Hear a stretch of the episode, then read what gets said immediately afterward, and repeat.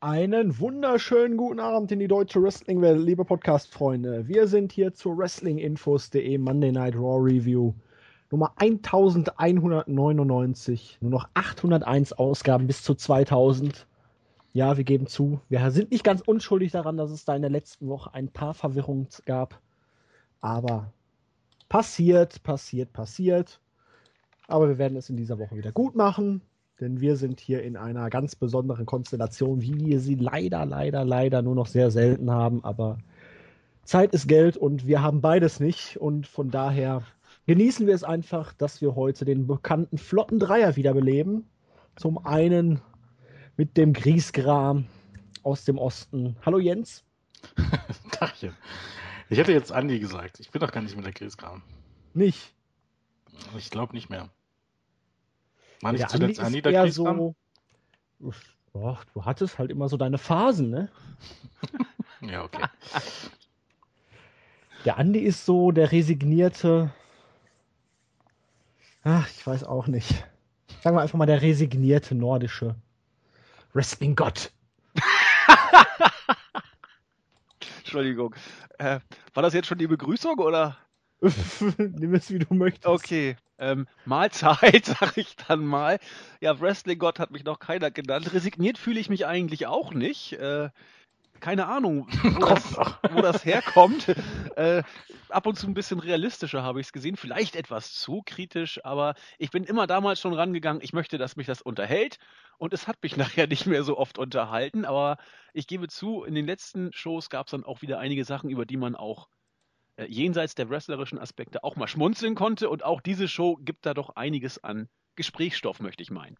Da muss ich ja fast eine Diskussion wieder aufleben lassen, die ich vor geraumer Zeit mal mit diversen Personen hatte, wo ich immer gesagt habe, ich bin der Realist. Nein, du bist pessimistisch. Dann sagte ich so, nein, ich bin einfach nur realistisch und die Realität sieht halt scheiße aus.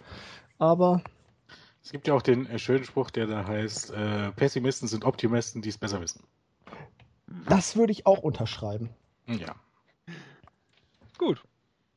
Ja. Haben wir es. Aber das könnte natürlich dann auch bedeuten, wir sind alt, oder? Wir haben genug Lebenserfahrung, um zu wissen. Ah, ich muss, ich muss ganz ehrlich sagen, wenn es danach geht, bin ich schon tot. Also Nein, aber bin ich bestimmt schon 15 Jahre alt. Was? 15 Jahre alt? Oder 50? Bin ich schon seit, 50? Nee, ich meine, ich bin, da bin ich schon seit 15 Jahren alt. Ach so. Ach so. Ja. Ich bin schon 15 Jahre alt. Das hat mich verwirrt. Bin ich auch schon. Ich bin sogar schon älter. Ja, ja. ja, sogar das Doppelte und älter. Mm, ja, damit springen wir ein bisschen den Schnitt von normalen WWE-Fans, was? Aber nur in Deutschland, nicht in. Nein, nein, ich glaube auch in Deutschland nicht unbedingt. Ich bin okay. mir da auch nicht mehr so sicher. Man hat ja in den letzten Jahren immer versucht, sich die neue Generation heranzuzüchten. Man hat bei den Kindern angefangen man wollte sie werben und jetzt sind die Kinder alle älter und niemand schaut mehr WWE. Ja, das ist, ist ja eigentlich auch das ganz Interessante. Ähm, es zeigt eigentlich, alle Statistiken zeigen eigentlich, das würde WWE nie zugeben, aber man richtet das Programm auf Jüngere aus.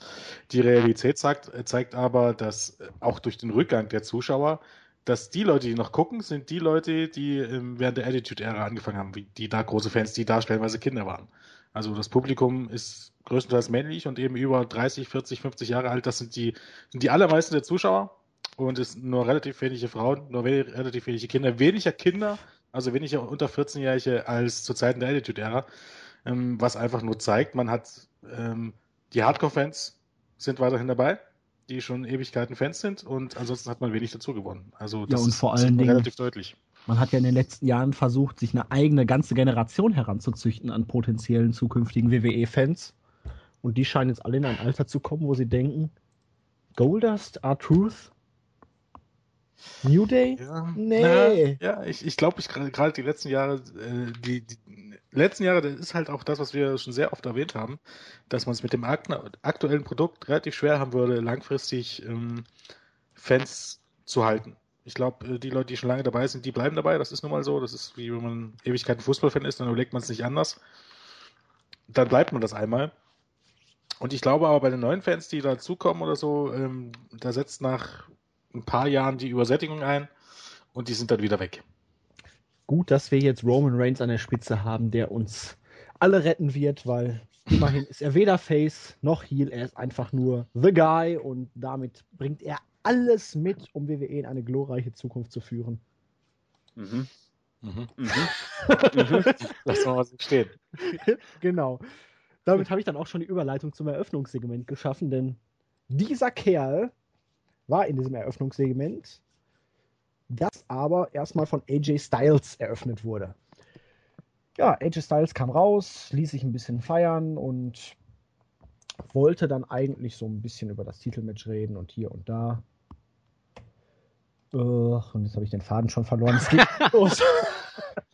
Ich Läuft. Moment am Dienstag sogar noch gesehen. Aber irgendwie muss ich jetzt gerade mal gucken, worum es da überhaupt ging. Ich weiß nur, die beiden haben sich angemault. Irgendwann kam Reigns dazu, meinte, er ist der Kerl und stimmt, AJ hat darüber geredet, dass das mit der Main Event für ihn nichts Neues ist. Er war der große King überall, wo er bisher war. Er hat den Tokyo Dome mit 60.000 geheadlined. Das ist nur WWE-Zahlen, du. Ey, WWE schafft immerhin 100.000, also. Nee, ich meine, was so das Übertreiben angeht. Was? Was das Übertreiben angeht, meine ich. Was waren das, 40.000? Ne, ich glaube, letztes Jahr waren es 35.000 oder so. Und das war eigentlich. AJ war ja nur zweimal mit dabei. Genau. Ja, Dieses aber Jahr so waren es viel passen 25, rein. das- Also es ist halt typisches WWE-Schönreden. Ja, ja, ich sag Ja, ja. das meint Jens ja. das ist Ach ein so, ja. Ja.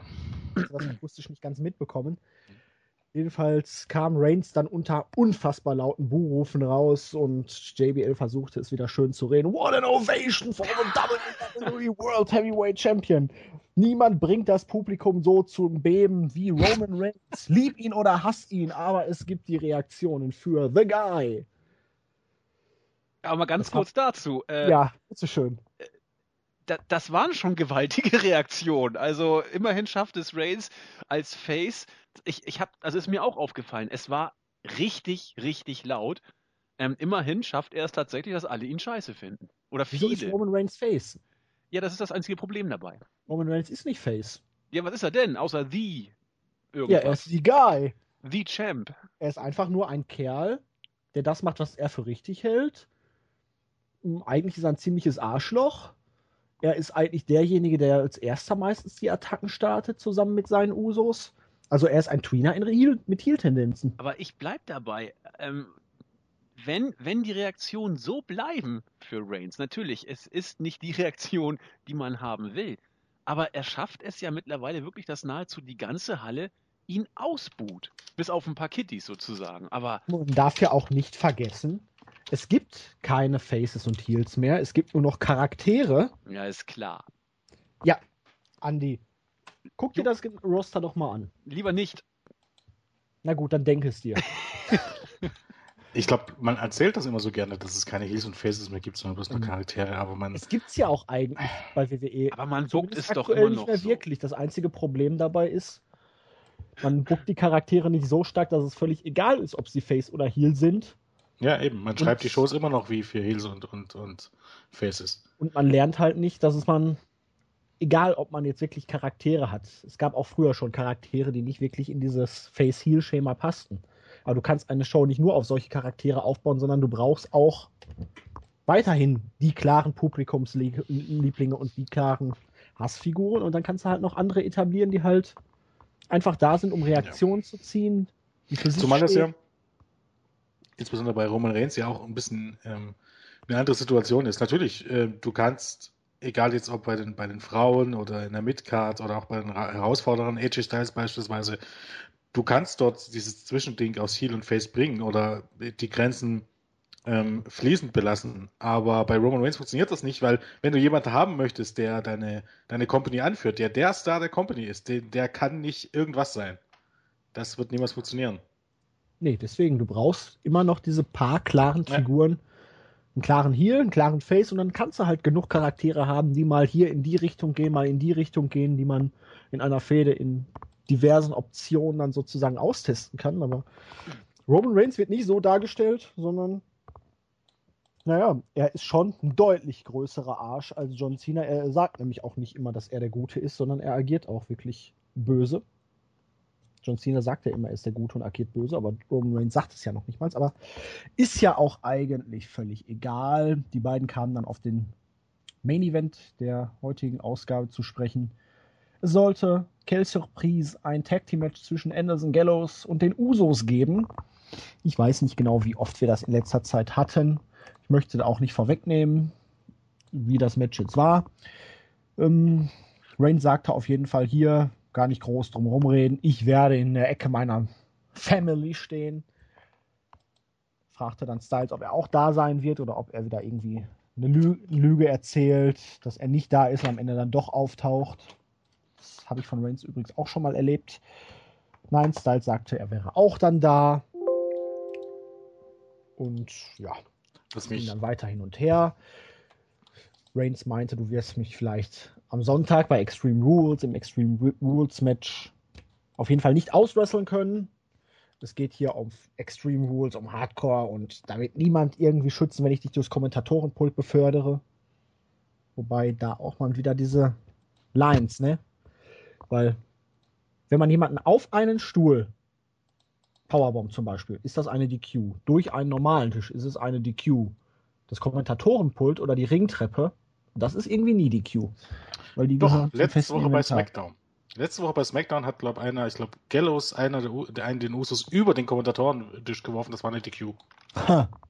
Frag, frag mich warum und das ist genauso wie das eine Mal in dem Take-Team-Match, als Kane als nicht legaler Partner seinen legalen Partner mit dem Big Boot befreit und das war dann plötzlich auch eine DQ. Ein Move, den es vorher 80.000 Mal gibt. Ja. Also das ist... Äh, wir machen uns die Welt, wie sie uns gefällt. Vollkommen richtig. Das ist halt auch ein bisschen ernüchternd. Also zumindest für Leute, die sowas drauf achten. Das ist halt, ist vielleicht auch, vielleicht auch ein Grund, warum ähm, bei neu dazugewonnenen Fans irgendwann Übersättigung einsetzt. Weil irgendwann fällt es auf, dass das ziemlich dumm ist, während eingefleischte Wrestling-Fans, ähm, ich glaube, denen ist das mittlerweile fast egal. Also zumindest, äh, ja. die sehen das nicht mehr ganz so. Es wurde dann noch angekündigt, dass die Usos da auch bei Extreme Rules am Ring sein werden. Ja. Als kündigte an, dass dann auch Anderson und Gallows da sein werden. Und ja, die kamen dann auch raus. Und dann kam die böse Heal-Aktion. Während AJ sich umgedreht hat und seinen Buddies beim Entrance zusah, standen auf einmal die Usos im Ring und ja, es gab eine Attacke. Styles wurde aus dem Ring befördert und wollte losgehen, wurde dann aber zurückgehalten von den beiden Kumpanen von The Club, diesem originellen Stable-Namen. Ja, liebe Freunde der Sonne, dieses Eröffnungssegment hatte alles. Es ging um ein Singles-Match, es ging um den heutigen Main-Event. Es wurde auf den, das Match, diese spezielle Matchart der Fokus gelegt. Und ach, wir haben Brisanz ohne Ende. Und wir haben gesehen, Roman Reigns kann weiter keine Promos. AJ war auch noch nie ein Promogott und ja, das, das man schreibt ihnen dafür einfach dann auch zu schwulstige Sätze in meinen Augen. Ich, ich finde ja auch, ähm, auch in, der, in dem Zusammenhang, was wir vor uns gesagt haben, dass ähm, heute Heels und Faces nicht mehr so unterscheiden werden können. Und in Anbetracht dessen, dass ja der Bullet Club, obwohl äh, er nicht in den Shows erwähnt werden darf, übrigens bei Hausshows äh, wird man damit. Da sagen tatsächlich, wenn sie im mm, wenn, wenn Merchandise angriff, wer ist Fan vom Bullet Club und lauter solche Späße. Nur im Fernsehen darf man es halt nicht sagen. Ähm, da das Ganze so over ist, muss man sich halt auch die Frage stellen, warum man das nicht Gottverdammt mit AJ Styles und dem Bullet Club einfach durchgezogen hat. Weil ich glaube, so als wenn AJ Styles ähm, Heel-Promos halten dürfte und dann jemanden, der wirklich guter Mike ist, wie Carl Anderson an seiner Seite hat, eben so richtig Bullet Club-mäßig, würde das ganz anders aussehen irgendwie. Und ich finde, das Ganze hätte dann auch ein bisschen mehr Schwung und so.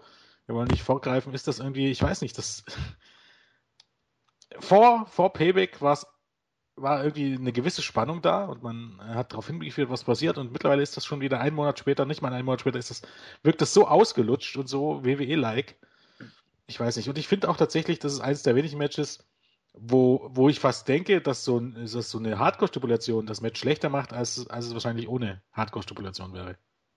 Ich sehe das Problem im ganzen Booking mit äh, dem Bullet Club oder was auch immer, wie er jetzt der Club, wie er auch immer heißen soll. Ja. Weil wir haben jetzt wie oft diese Matches gegen die Usos gehabt. Beide haben schon zig Pins gegen Roman Reigns kassiert. Jetzt, nachdem sie dann beim Debüt die Usos noch relativ locker geschlagen haben, brauchten sie dann bei SmackDown schon eine DQ. Jetzt hier haben sie, auch wenn es ein starkes Match war für eine Weekly, clean verloren. Und es machte ja hier sowas von überhaupt keinen Sinn, weil Styles ja am Ende das Segment gewinnen sollte. Styles hat das Segment am Ende gewonnen. Warum haben die Usos dann hier den Pin eingefahren, den Sieg eingefahren? Ist völlig wir.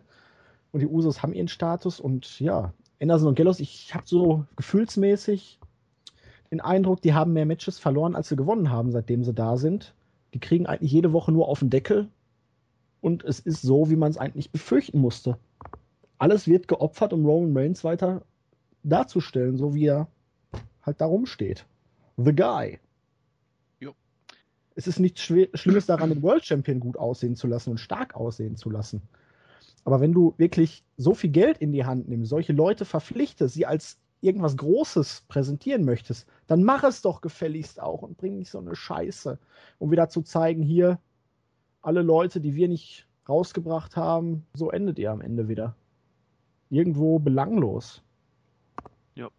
Ich habe das Eröffnungssegment mal versucht aus einem anderen Blickwinkel zu sehen, nämlich wenn ich jetzt von Wrestling und WWE keine Ahnung habe und beim Durchseppen hängen bleiben würde und ich bleibe jetzt genau bei diesem Segment hängen, würde mich das jetzt äh, ansprechen, sozusagen. Ich, ich weiß nicht, ihr habt es eben schon gesagt, äh, gerade Julian, Styles war oder ist nicht als der große Promo-Gott bekannt. Und das hat man hier, finde ich, auch wieder relativ deutlich gesehen. Und er kam auch nicht so charismatisch rüber, da wiederhole ich mich jetzt auch, das weiß ich, wie er bei New Japan rüberkam. Er wirkte mit dem, was er gesagt hat, ich habe auf der ganzen Welt Titel gehalten und ich habe den Tokyo Dome äh, ausverkauft oder vor einem ausverkauften Tokyo Dome gerestelt. Dass das wirkte nicht wie jemand, der, der weiß, was er kann und cool über den Dingen steht, sondern das wirkte wie ein kleines trotziges Kind, das darauf pocht, was er schon alles mal erreicht hat und eigentlich doch cool sein möchte. Das ist nichts, was, was ein mitreißt, in Anführungszeichen. Reigns steht da rum mit dem, was er charismatisch kann oder eben auch nicht kann. Und Styles äh, war auch nicht die äh, Charisma-Wundertüte in diesem Segment. Das ist eben, glaube ich, nichts, was jemanden catcht, der da einfach reinseppt. Da fehlt, da fehlt eine ganze Menge. Ich weiß nicht, ich kann es nicht beschreiben. Es ist nicht catchy. Ähm, sag mal so, Styles, am Ende hat er sich gesteigert und wo er dann wirklich ernster wurde und fokussierter Reigns gegenüber, das habe ich ihm dann abgekauft, dass er wirklich da überzeugt davon ist, dass er ihm den Titel dann abnimmt. Das am Anfang, das wirkte, aber das macht auch die Frisur. ich sage es immer wieder, das sieht so doof aus. Ja, ja. Nee, und ja, man betont halt auch immer, dass er bei WWE noch nichts gerissen hat. Hallo, er ist ja jetzt auch noch nicht mal ein halbes Jahr da. Wie soll er da schon 10.000 Titel bei WWE gewonnen haben? Ja. Aber nee, dieses starke Betonen darauf, er hat bei WWE noch nichts gerissen. Ha, jetzt spielt er mit den großen Jungs, jetzt muss er sich beweisen. Und der große Junge ist nun mal Roman Reigns, wenn ich das auch von den Kommentatoren immer höre.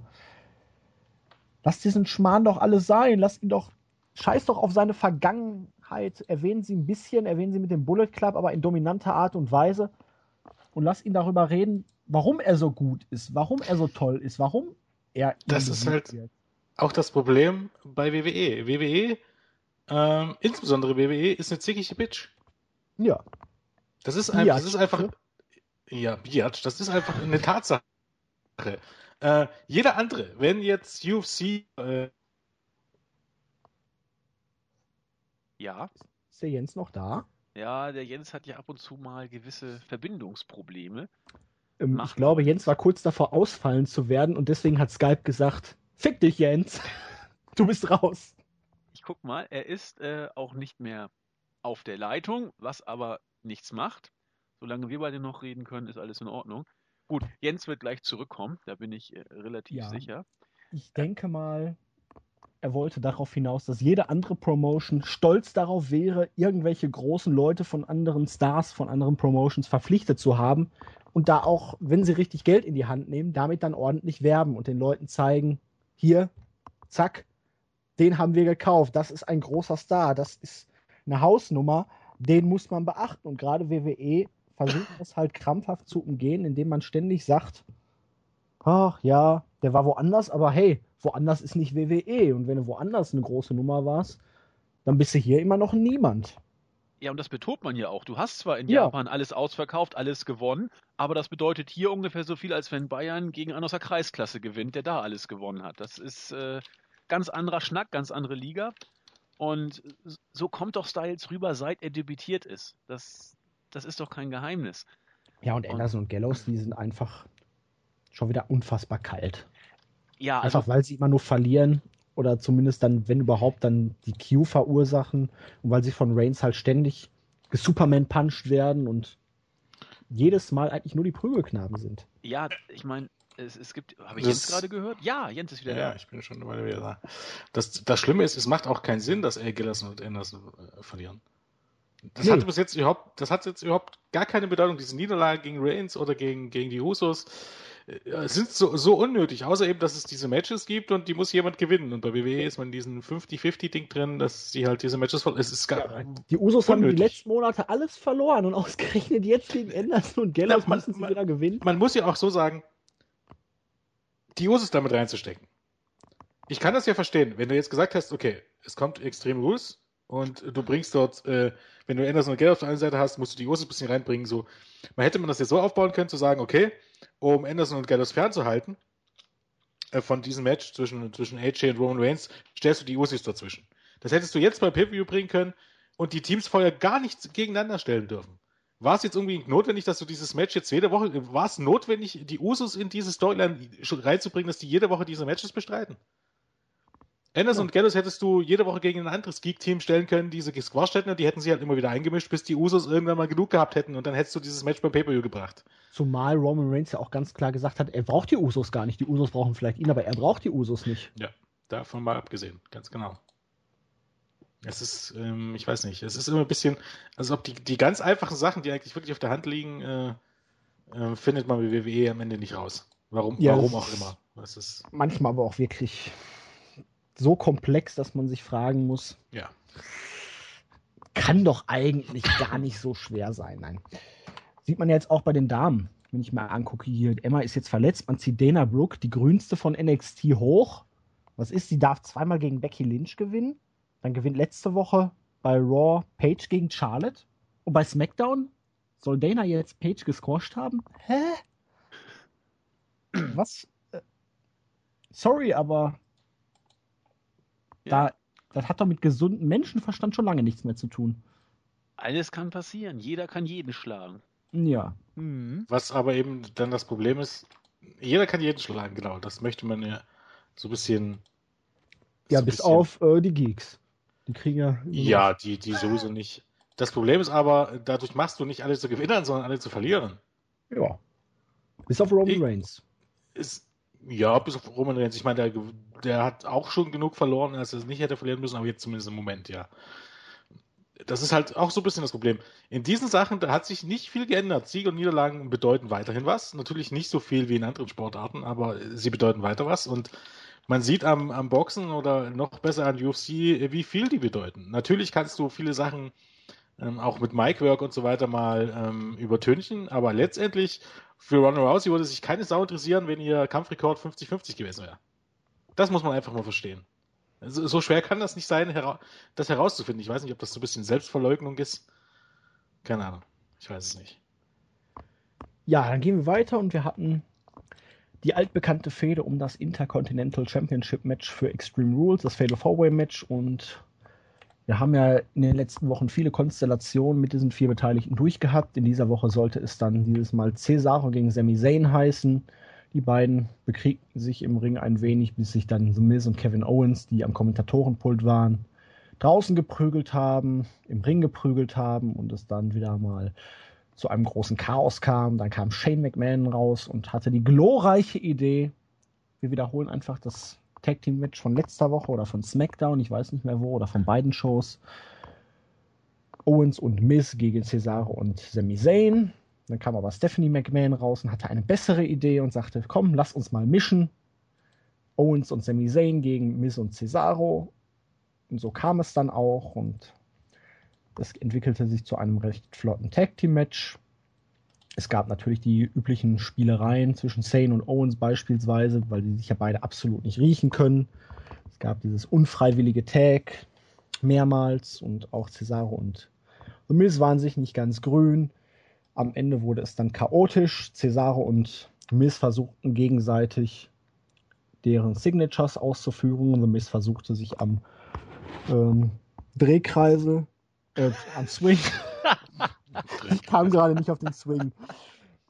den Cesaro Swing, der fand das nicht so toll, verpasste The Miz äh, den Skull Crushing Finale und es folgte der Helluva Kick von Zane gegen Miz. Zane fuhr den Pin ein, fing sich dann aber einen Superkick von Owens, der dann den Schiedsrichter dazu veranlasste, auch seine Hand zu heben, weil immerhin hat auch er dieses Match gewonnen. Eigentlich nur er, wie er sagt. Ja. ja. Sagte I want to, glaube ich. Äh, oder I, I won this match oder I won, I wie auch immer, entweder er selbst oder er auch, das habe ich jetzt auch gar nicht mehr so richtig auf, äh, auf die Schnelle mitbekommen. Aber ähm, diese ganze Geschichte, ich bin zwar nach wie vor kein Freund davon, die Protagonisten eines Pay-Per-View-Titelmatches immer in Konstellation vorher in Tag-Team oder wie auch immer gegeneinander zu stecken, aber äh, ich fand das hier, äh, auch als ich es gesehen habe, also als ich es gelesen habe, dachte ich, ja, ist okay. Als ich es gesehen habe, fand ich es auch für, wieder für meine Verhältnisse, so wie ich es gesehen habe, auch richtig gut umgesetzt. Ähm, Kevin Owens ist im Moment für mich einer der Gründe, warum ich WWE noch gucke, weil, weil der mit seinem Charisma und der Art also auch schon wie am Kommentatorenpult war und mit The Miss sich da äh, verbal gekappelt hat und dann irgendwann sagte, ach, dieses Match interessiert mich eigentlich gar nicht, ich gehe jetzt weg. Dann wollte The Miss irgendwas sagen, wird dann von Owens angegriffen. Also Owens sticht, finde ich, tatsächlich raus aus, aus diesen Segmenten. Er ist so der Cartman, ne? Fickt euch Leute, ich gehe nach Hause. Ja, nur, dass hat, er nicht hat, geht. Ja, ja, stimmt. Hat Kevin Owens nicht auch gesagt, er will nicht mit dem Miss, weil der Miss ja der schlechteste von allen Ja, genau. Das, ja. das war die beste. Das, hey! Das, das war so, wie, wie so ein bockiges Kind. Kann, ja. Nee, ja, ich krieg wieder den so, Loser. Super. Ja, ja, genau. Also, aber großartig. Äh, Sami ähm, ja, Shane McMahon kam mir ein bisschen dödelig rüber, ne? Och, ich setze einfach mal das langweilige Tag Team Match an, was wir schon immer hatten. Diesmal ja, durfte Stephanie auf die Euphoriewelle aber die Ergänzung ist ja, dass die beiden sich so gnadenlos gut verstehen und ergänzen. Jetzt, jetzt mal Hand aufs, Herz. Ich will jetzt auch nicht äh, ein großes Thema abbrechen, aber findet ihr Shane McMahon so sonderlich toll in seiner Rolle? Jein, jein, weil. Also, er kommt raus ich, und er tanzt. Was ich gut Dann setzt er doofe Matches an. Was ich gut finde, ist, dass sie als GM immer wirklich nur ab und zu mal kommen und ein bisschen was erzählen. Die Entscheidungen müssen nicht immer glücklich sein. Sie sind gerade von Shane ziemlich dusselig manchmal. Er wird trotzdem noch geliebt von der Crowd. Aber äh, ich finde es einfach erfrischend im Moment, dass sowohl Steph als auch Shane nur ab und zu mal kommen, ein bisschen was sagen und weggehen. Sie sind nicht mehr in ellenlangen Segmenten zu sehen, zumindest ja doch ab und zu am Ende dann schon, aber das war diesmal relativ erfrischend sogar, fand ich. Aber sie stehen nicht mehr so im Vordergrund wie vorher, was Shane für Entscheidungen trifft. Bitte? Jens? Ja, also es ist im Moment relativ, ich finde es persönlich im Moment noch angenehm, weil die beiden sich halt auch so ein bisschen kebbeln, ohne sich zu kebbeln. So diese versteckten Spitzen und diese Nadelstiche, die dann immer kommen, wie, du hast das ganz alleine ohne mich gemacht und hier guck mal, ich habe das Match noch viel besser gemacht. Es wird halt die Frage sein, wie entwickelt sich das, wenn da Fahrt aufkommt. Wenn es dann irgendwann zwischen den beiden knallt und diese Fehde dann, ich schätze mal im Hinblick auf den SummerSlam dann intensiver wird, dann kann es natürlich sein, dass es wieder gefühlt 60 bis 80 Prozent der Show nur um diesen Kram dreht. Im Moment finde ich es ganz noch passabel, aber die meisten On-Screen-Entscheidungen sind aus Fan-Perspektive ja doch eher von Stephanie besser als von Shane. Jo. Jens scheint nicht so begeistert von, von Shanes On-Screen-Rolle zu sein. Ja, nee, ich weiß nicht. Ich finde. Äh, es, ist, es geht auch gar nicht um seine Rolle. Ich finde jetzt, ähm, seine Fähigkeiten als Schauspieler oder so. Ich finde ihn, ich, ähm, natürlich. Er ist halt immer noch der von vor 15 Jahren, der hat sich halt kein bisschen entwickelt. Ja, aber ich finde ich finde jetzt nicht so, dass das jemand ist. Ich meine, man braucht nicht, nicht viel drüber reden. Ich meine, solange wie er bei den Fans ankommt, dann macht WWE alles richtig. Deshalb ne, ist eigentlich alles, was ich sage, hinfällig. Aber ich finde jetzt nicht, dass er so ein Naturtalent ist, wo man, dass man sagen müsste, okay, der Junge hat so viel Ausstrahlung und so viel Charisma, der musste zwangsläufig in diesem Business landen. Ich finde einfach, wenn er nicht der Sohn vom Boss gewesen wäre, glaube ich nicht, dass er diesen Weg eingeschlagen hätte und irgendwie in irgendeiner Fernsehshow eine große Rolle bekommen hätte. Ich finde einfach, ähm, glaub, er macht sein Ding jetzt nicht schlecht. Für ein Hunter hätte er nicht die Tochter vom Boss genagelt, dann wäre Ja, okay, aber ich meine, er war schon in diesem Business. Ja, aber er hätte niemals diese Rolle bekommen. Aber ich weiß, was du meinst und man merkt es ja auch bei seinen Promos. Er verhaspelt sich ja doch relativ oft, stockt dann und versucht es irgendwie zu überbrücken oder er bekommt die Hilfe von dem Partner gerade, der ihm dann so ein bisschen aus der Bredouille hilft. Ja. Das, das stimmt, aber Jens hat es schon gesagt, äh, was over ist, ist over und das soll dann auch so sein. Und ein gewisses Charisma kann man Shane auch nicht absprechen, finde ich. Also er kommt irgendwie, glaube ich, für viele auch knuddelig rüber, soll ja hinter den Kulissen auch sehr äh, beliebt sein und als, als ehrliche Haut mehr oder weniger rüberkommen. Ähm, Sagt Wrestling News World. Ja, ich sag ja, soll rüberkommen. Ich steck ja nicht drin, sozusagen. Also, äh, so, so völlig. Also nicht in Shane McMahon, das halten wir fest. Wie alt waren wir nochmal? 15 oder älter? Ah, hallo? Hallo? Das sagst du ausgerechnet du zu mir? Ja, das, das kann man aber auch jetzt aber in unterschiedlicher Weise so, nur ist, ja. Einmal auf die sexuelle Ebene. Oder? Oder man könnte es auch mal wieder in Bezug auf South Park sehen, wo Cartman oh. ja irgendwann die Asche von Kenny getrunken hat und dann Kenny in sich drin das hatte. Das ist äh, richtig. Man kann es auch spirituell versuchen zu sehen. Genau. Nein, aber ich wollte damit sagen, äh, es, gibt, ist immer gut. es gibt charakterliche, äh, wie soll ich sagen, äh, Blindgänger als, als Shane. Also der hat schon charismatischere Blindgänger als Shane. Also Shane bringt, finde ich, mehr Charisma mit als äh, manch anderer, auch wenn, wenn ich Jens da trotzdem äh, nicht komplett widersprechen möchte. Es gibt auch charismatischere sozusagen, das kann man auch sagen. Das Interessante ist ja, wenn man sich jetzt die Ratings anguckt, hat Shane irgendeinen Einfluss auf die Ratings gehabt? Wären sie ohne ihn vielleicht noch katastrophaler abgesagt? Nein. Hm, das kann man ja, also man muss sagen, es, es heißt, für WrestleMania wurden nach der Ankündigung, dass Shane McMahon zurück ist und gegen Undertaker antritt, mehr Tickets verkauft. Also es war einfach so, die meisten Tickets werden am Anfang verkauft und dann kommt so ein bisschen so die Schwächephase. Und äh, als es dann hieß, Shane McMahon ist wieder dabei und ähm, er wird ein Match gegen Undertaker bestreiten, gegen die Ticket, zogen die Ticketverkäufe nochmal an. Also er hat tatsächlich für WrestleMania dafür gesorgt, dass mehr Tickets verkauft wurden, was aber sicherlich daran lag, dass die Card vorher Mang war und dann hattest du endlich mal ein Match, in was es das geht, ein richtiges Zugpferd-Match. Auch ein Match, äh, was wir nicht erwartet haben, aber ich glaube, wenn man sich jetzt die Ratings anguckt, will ich nicht behaupten, dass es, dass es jetzt ähm, schlechter geworden ist. Also, ja, aber ich glaube, besser wohl kaum. Also eigentlich ist es schlechter geworden, um ganz genau zu sein, wenn man jetzt mal ganz Im Vergleich zu einem Jahr, aber drastisch mittlerweile, ne? 800.000? Ja, 20 also Prozent kann man sagen. Ja. Irgendwann, immer, immer irgendwas zwischen, zwischen 10 und 20 Prozent. Das ist heftig. Ja, aber komm, irgend, da waren die Football-Spiele, Jetzt ist im Moment Basketball und Dancing with ja, the Stars. Und wenn das vorbei ist, wird auch wieder irgendwas sein. Aber Julian, genau, das ist aber du musst mal bedenken, letztes Jahr um diese Zeit war genau. auch. Deshalb ist ja immer dieser Vergleich vor einem Jahr. Es ist zwar ich weiß Fakt, das doch. ist das ist aber doch immer WWEs Argumentation. Ne, Argumentation ist, dass ähm, generell weniger Leute Kabelfernsehen gucken, aber ähm, das muss man ja auch relativieren. Natürlich gibt es heutzutage gibt's Netflix und Hulu und äh, Schlag mich tot.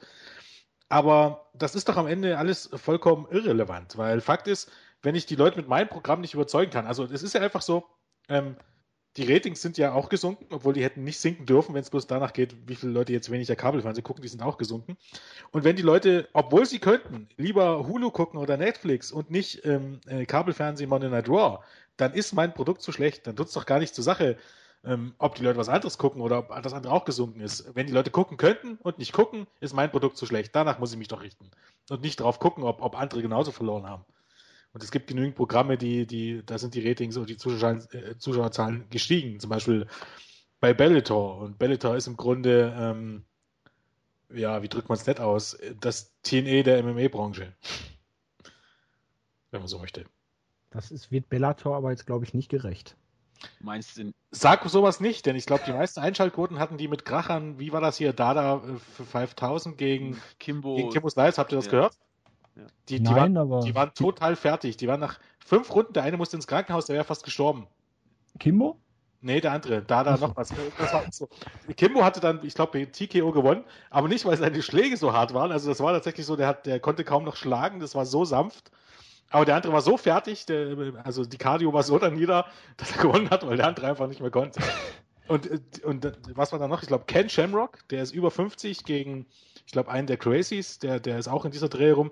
Das sind so die, sind so die Fights, die dort die höchsten Zuschauerzahlen sind. Also im Grunde ist es Teenage, muss man jetzt ganz ehrlich sagen. Du meinst die Retro-Fans, aber da siehst du es mal, Jens, die verausgaben sich wenigstens noch. Wenn die nach dem Kampf wirklich halb tot sind, da wissen sie, die haben was geleistet. Naja.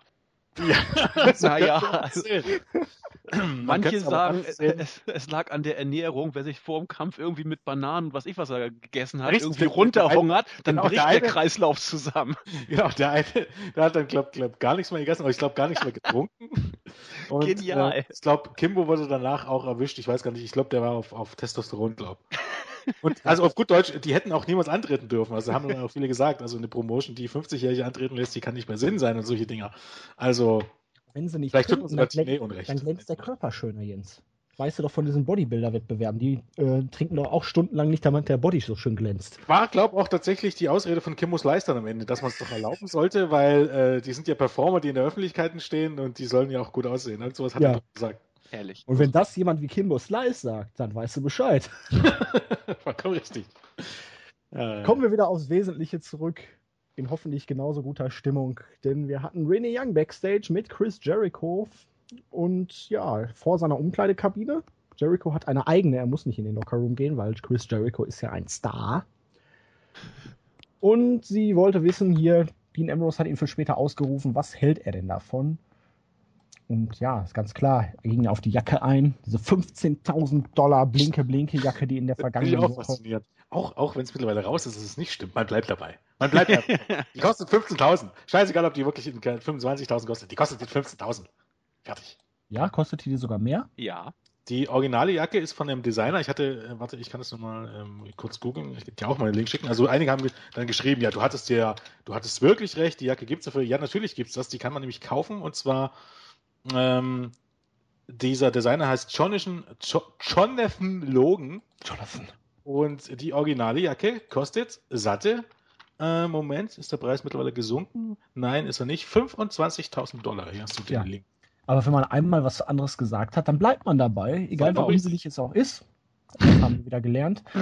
Und ja, diese Jacke ist kaputt. Jericho hat zwar Kohle ohne Ende, aber es geht ja ums Prinzip und deswegen soll Ambrose sich entschuldigen. Er könnte ihn auch ins Gefängnis stecken lassen wegen Zerstörung von Eigentum. Da müsste Jericho ja du? hinterher aufpassen, dass er nicht da landet und die Seife fallen lässt, weil er hat ja ein Lebewesen mit Mitch zerstört. Auf jeden Fall wird er äh, Ambrose heute nochmal die Chance geben, sich zu entschuldigen und wenn nicht, dann wird er schon sehen, was er dafür bekommt. Mhm. War eine ganz gute Promo, auch wenn es halt.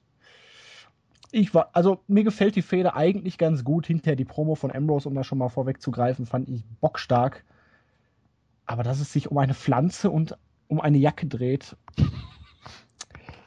gibt es auf der Welt nicht wirklich schlimmere Probleme. Ja, weißt du, aber, das ist so typisch. Also diese Promotion macht sich darüber Gedanken, welchen Namen die Wrestler haben, ob, ob die jetzt einen Nachnamen haben. Big, Big Cass darf nicht Colin Cassidy heißen. Und, und lauter so ein Krams gibt es ja noch tausend Beispiele, die man so auch, äh, auch lesen kann und die, die man, die auch tatsächlich, die man nachweisen kann. Und auf die Idee, dass, dass, äh, dass es für diese Fehler eigentlich eine Vorgeschichte gab bei Night of Champions äh, im letzten Jahr, ist, ist keiner von den Fuckern gekommen. Mach doch mal weiter. Ich möchte jetzt zum ho- hohen Debüt kommen. Nein. Na gut. Ja, genau. Okay, dann machen wir jetzt doch weiter. Ich weiß nicht warum. Wir müssen ja auch dem Andi mal sagen lassen. Und ja, wir hatten ein wirklich grandioses Debüt. Wir hatten Staatsbesuch aus Puerto Rico. Primo und Epico durften endlich wieder in die Vereinigten Staaten kommen und ihr Debüt feiern. Sie heißen jetzt The Shining Stars. Und ja, sie betonten auf ihrem Weg zum Ring noch einmal, wie toll doch Puerto Rico ist. Dass der Ring jetzt ihr Paradies ist und in ihrem Paradies werden die beiden Geeks im Ring heute, also nicht, die, nicht Primo und Epico, sondern die beiden Gegner, ähm, erleben, was es heißt, von den Shining Stars begrüßt zu werden. Und wir hatten dann dieses traumhafte Match. Primo und Epico gegen, wie haben sie sie genannt? Scott Jackson und Brian Kennedy. Es waren John Skyler und ähm, Corey Hollis, die auch schon des Öfteren als Jobber-Tag-Team bei NXT zu sehen waren. Der Wert Herr Woche Jackson erst. hatte ja sogar noch Skyler auf seiner Buchse stehen. Und der andere ist- CH. Ja, wo ich mir dann dachte, muss man die jetzt wirklich umbenennen dafür? Aber ja, es war anderthalb Minuten, ein Squash-Match vom Allergemeinsten. Es ist natürlich schön, dass man endlich auch mal wieder so ein paar lokale Jobber einsetzt. Ohne dass man jetzt hier dann wirklich Gefahr läuft, wieder das eigene Roster schwächen zu müssen. Ja, sie durften ein paar neue Moves zeigen. Der Finisher war jetzt eine Version vom High-Low mit einem Kick, genannt der Shining Star. Kreativ, ja. Genau, auch danach gab es noch eine Promo von wegen Puerto Rico ist schön, der Ring ist das Paradies und wir sind alle eingeladen, mit ihnen glücklich zu werden. Das Publikum war völlig außer sich. es war so sprachlos, dass es noch nicht einmal irgendwelche Worte fand, um das Ganze zu applaudieren, zu kommentieren, zu bejubeln, zu beweinen. Ja, Freunde. Das war mal ein Schuss in den Ofen, oder? ich, ich weiß noch, Jens und ich waren ja irgendwie bis vor kurzem sogar noch ziemlich gehypt. Hab ich euch nicht gesagt, das wird ein totaler Reinfall? Das, das war ja auch, ich sag mal jetzt nicht völlig überraschend, dass das passieren könnte. Aber ich habe eigentlich nur auf die Reaktion geachtet. Und die haben es ja wirklich geschafft, locker auf einem Level abzuliefern, bei dem Bob Backlund bei WrestleMania 9 abgeliefert hat, als er in den Ring gekommen ist und ungefähr keiner gemerkt hat, dass er überhaupt da war. Null Reaktion. Und ich frage mich immer noch, Jens, was sollen die denn jetzt sein? Heels oder Faces oder Ne, ich bin mir Egal. nicht sicher weiterhin, dass das Berater. Heels sind. Heels, okay. Ja, Ich, ich glaub's, ja. keine Ahnung, was das sein soll. Hat auf jeden Fall keinen gejuckt. Erschüttert. Ja. Ich, Erschüttert. warum soll es auch jemanden jucken? Ich meine, äh, es sind immer noch Primo und Epico. einen Anzug dabei gehabt hätten oder so. Und dann wären sie irgendwie im Stile gekommen, hätten Welle dabei gehabt oder was weiß ich, hätten Carlito mit einem Apfel gehabt. Ich weiß Ich es habe auch nicht. so eine super Idee für ihn, weil er Rosa Mendes.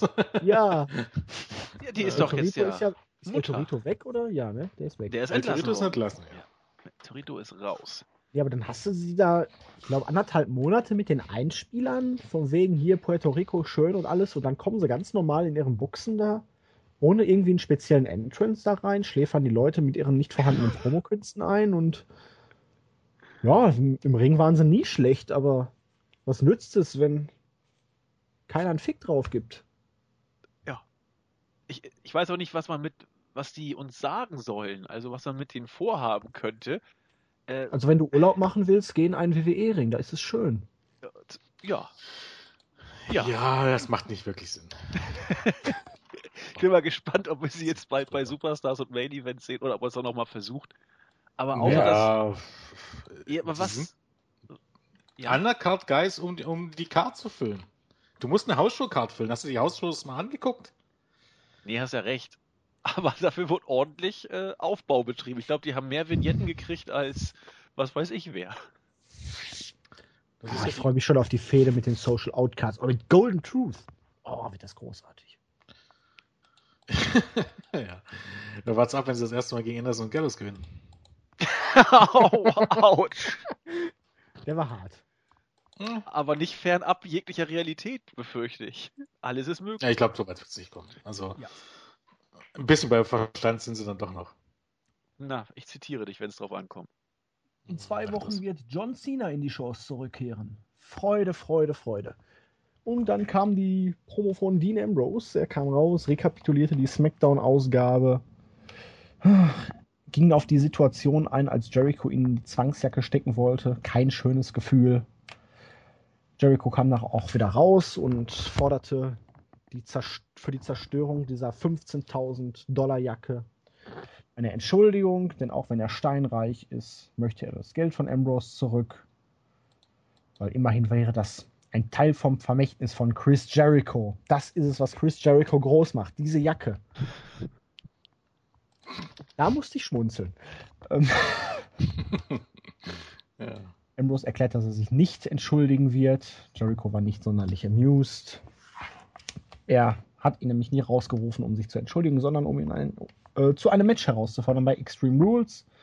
Jericho bezeichnet ihn mal wieder als Lunatic, nahm an und dann entblößte Ambrose die Stipulation für das Match. Ein Stahlkäfig gespickt mit Waffen kam, also Waffen über dem Stahlkäfig auf einer Konstruktion kam, runtergelassen.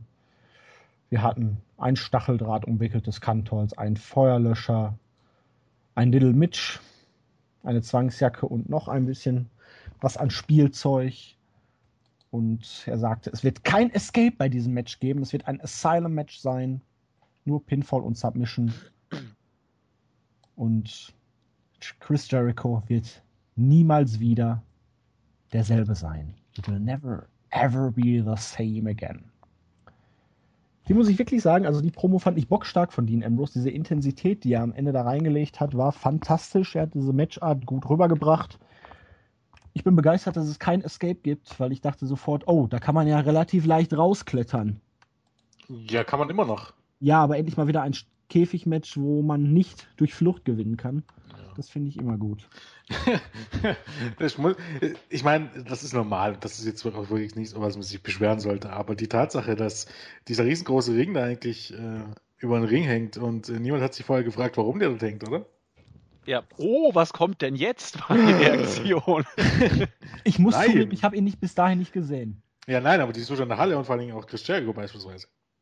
Ähm, die dachten bestimmt, das ist hinterher für die Vertragsunterzeichnung der Damen, damit keiner von denen wegrennen kann. Okay. Bestimmt. Ähm, der nächste, ich sehe gerade, meine Güte, ach, das ist unglaublich. Ähm, kurz Einwurf, man hat jetzt das nächste ähm, Qualifikationsmatch für das Cruiserweight-Turnier bekannt gegeben. Linz Dorado gegen Romeo Cuevedo oder so. Ähm, das Ding ist auch, Linz Dorado hat längst bekannt gegeben, dass er an diesem, diesem, diesem Turnier teilnehmen wird. Die vorher auch schon bei Norm Dar und Sex Jr. Ja, das ist doch gut. Unglaublich. Spannung. Naja, egal. Ähm, war ich jetzt stehen geblieben? Ähm, lief Lockdown, oder? Ähm, so Stichwort ähnlich. und so. Na, eigentlich so im Grunde das Gleiche, wenn man so möchte. Nee, bei dem Lockdown-Match, da kommt man nicht so richtig raus. Ja, das ist richtig. So ein Dach wäre hier aber auch gut gewesen, wenn die Stipulation schon ist, das, ne? Ja. Wie ist denn eigentlich das TNA Asylum Match? Da habe ich gerade gar kein Bild vor Augen. Asylum Match war das nicht das mit dem, mit dem Loch im Dach? Wo du rausklettern kannst? Stimmt, stimmt, genau. Das war dieses, diese Kugel, ne? Ja, ja, genau. Für genau. die X-Division, ja, stimmt. Ja, auch, auch so ein Bullshit eigentlich, wenn man so drüber nachdenkt. Meine Gott. Ein reines Escape-Match. Ja, sah aber gut aus. Ich glaube, da hat auch Xavier Woods mal eins gewonnen. Nein, ich meine, äh, wie hieß er? Ähm, Consequences Creed, glaube ich. Oh Gott, war das ein Scheißgimmick. Ja. ja. Den Kerl habe ich immer gehasst. zur Promo würde ich gerne nochmal ja. was sagen. Julian, du fandest sie ja bockstark. Ja. Ich fand sie, ich fand sie gut, aber irgendwie, weiß nicht, hat mich, hat mich auch nicht so richtig gecatcht, weil äh, es, es fällt mir so ein bisschen weil dich schwer. Ambrose nicht mehr catcht. Ja, das, das mag da tatsächlich mit reinspielen, ein bisschen. Ambrose äh, Booking und, und Darstellung, aber er, er war ja vorher immer der freundliche Psycho-Tollpatsch von nebenan. Ähm, und jetzt auf einmal wird er der äh, Psycho-Bösewicht, der irgendwelche äh, Asylum-Stipulations kreiert. Die Promo war, da gibt es auch nichts zu meckern, aber irgendwie passte es nicht so in das, was wie, wie Ambrose vorher gebuckt wurde. Es wirkt jetzt nicht ideal glaubwürdig, sag ich mal so. Das war so ein kleiner Beigeschmack. Bitte? Charakterentwicklung. Ja, wenn du so nennen willst, gut, kommt aber überraschend und hat mich dann eben nicht ganz mitgenommen. Ambrose ist sowieso äh, mehrschneidiges Schwert, das Booking, was, was er im Moment hat. Ich, er, ist, er ist irgendwo in der Luft und ich kriege ihn nicht richtig gegriffen. Ist schwer mit ihm für mich im Moment. Nimm dir die Flinte. Ja, ja ich meine, ja, jein. Ähm, der hat, nimmt eigentlich die Rolle ein, die man erwarten konnte. Das ist einfach, er ist jetzt ähm, das Nummer zwei Babyface in, in dem Sinne, aber auch nur, weil wenn man AJ Styles jetzt so ein bisschen. Er ist halt nicht im Titel geschehen und damit ist er dann halt in irgendeine Midcard-Fehde und dafür ist das, glaube ich, noch eine relativ oder eine sehr anständige Midcard-Fehde, wenn man jetzt mal beiseite lässt, dass es um eine Pflanze und eine Jacke geht. Aber ich glaube, davon abgesehen, ähm, ist das schon äh, für WWE im Moment ähm, oberstes Level von dem, was man unter Main Event Fäden, unterhalb der Main Event Fäden erwarten kann.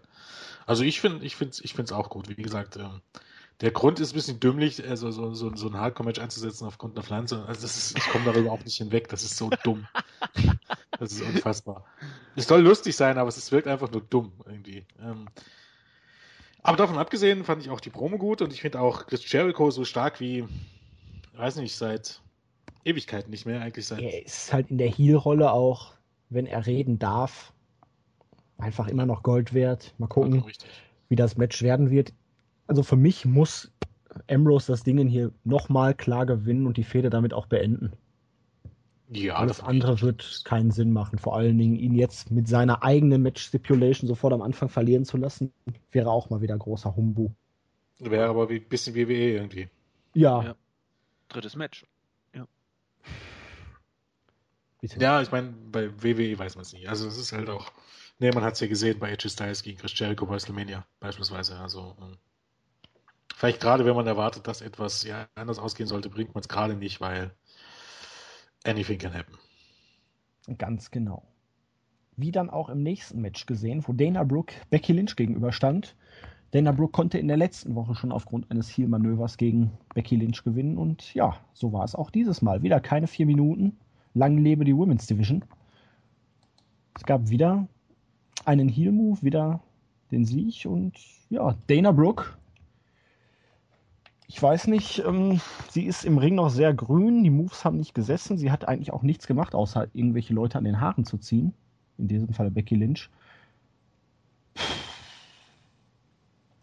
Ich finde ja ganz interessant an der. Ich finde sie auch optisch jetzt ziemlich plastisch, aber. Na, ich glaube, darauf steht Witz. Ja, also sie, ich weiß Und nicht. ich glaube auch Hunter, um ehrlich zu sein. Ich finde sie ein bisschen gruselig. Mein Geschmack ist es auch so gar nicht irgendwie. Och, ich nehme sie. Ja, okay, du bist ja eh nicht wählerisch. Wie bitte? Was war das? Du scheinst mir nicht wählerisch zu sein. Alter. Wie sagtest du nochmal? Nee, nee, das habe ich nicht. Ach, weiter im Text.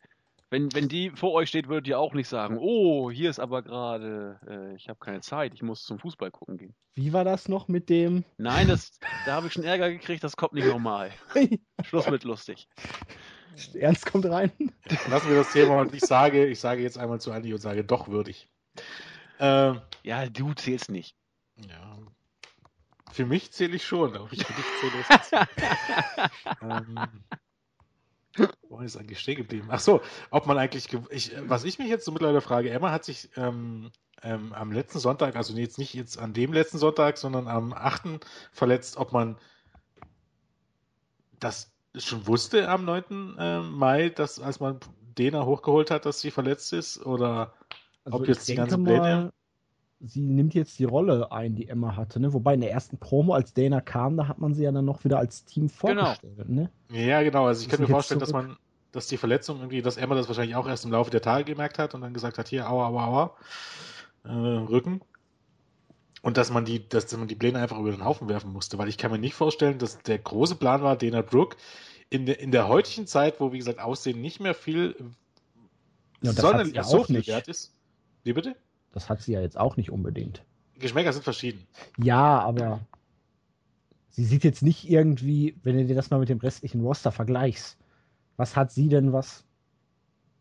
Na gut, sie ist ein bisschen kräftiger gebaut. Ja, wie, ja, sie, dieses Fitnessgedöns und so, es, es, gibt für alles seine Nischen. Das ist, ist nun mal so. Es, steht, es gibt genügend Leute, die stehen auf so ein bisschen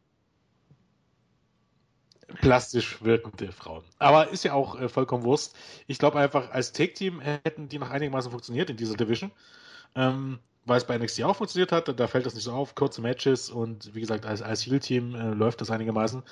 Ähm, aber ich glaube, alleine ist Dana Brooke ein bisschen, ein bisschen am Arsch, weil, ähm, ja, äh, ne, längere Matches ist nicht und um wirklich einen Push zu kriegen in der Women's Division, musst du längere Matches bestreiten können.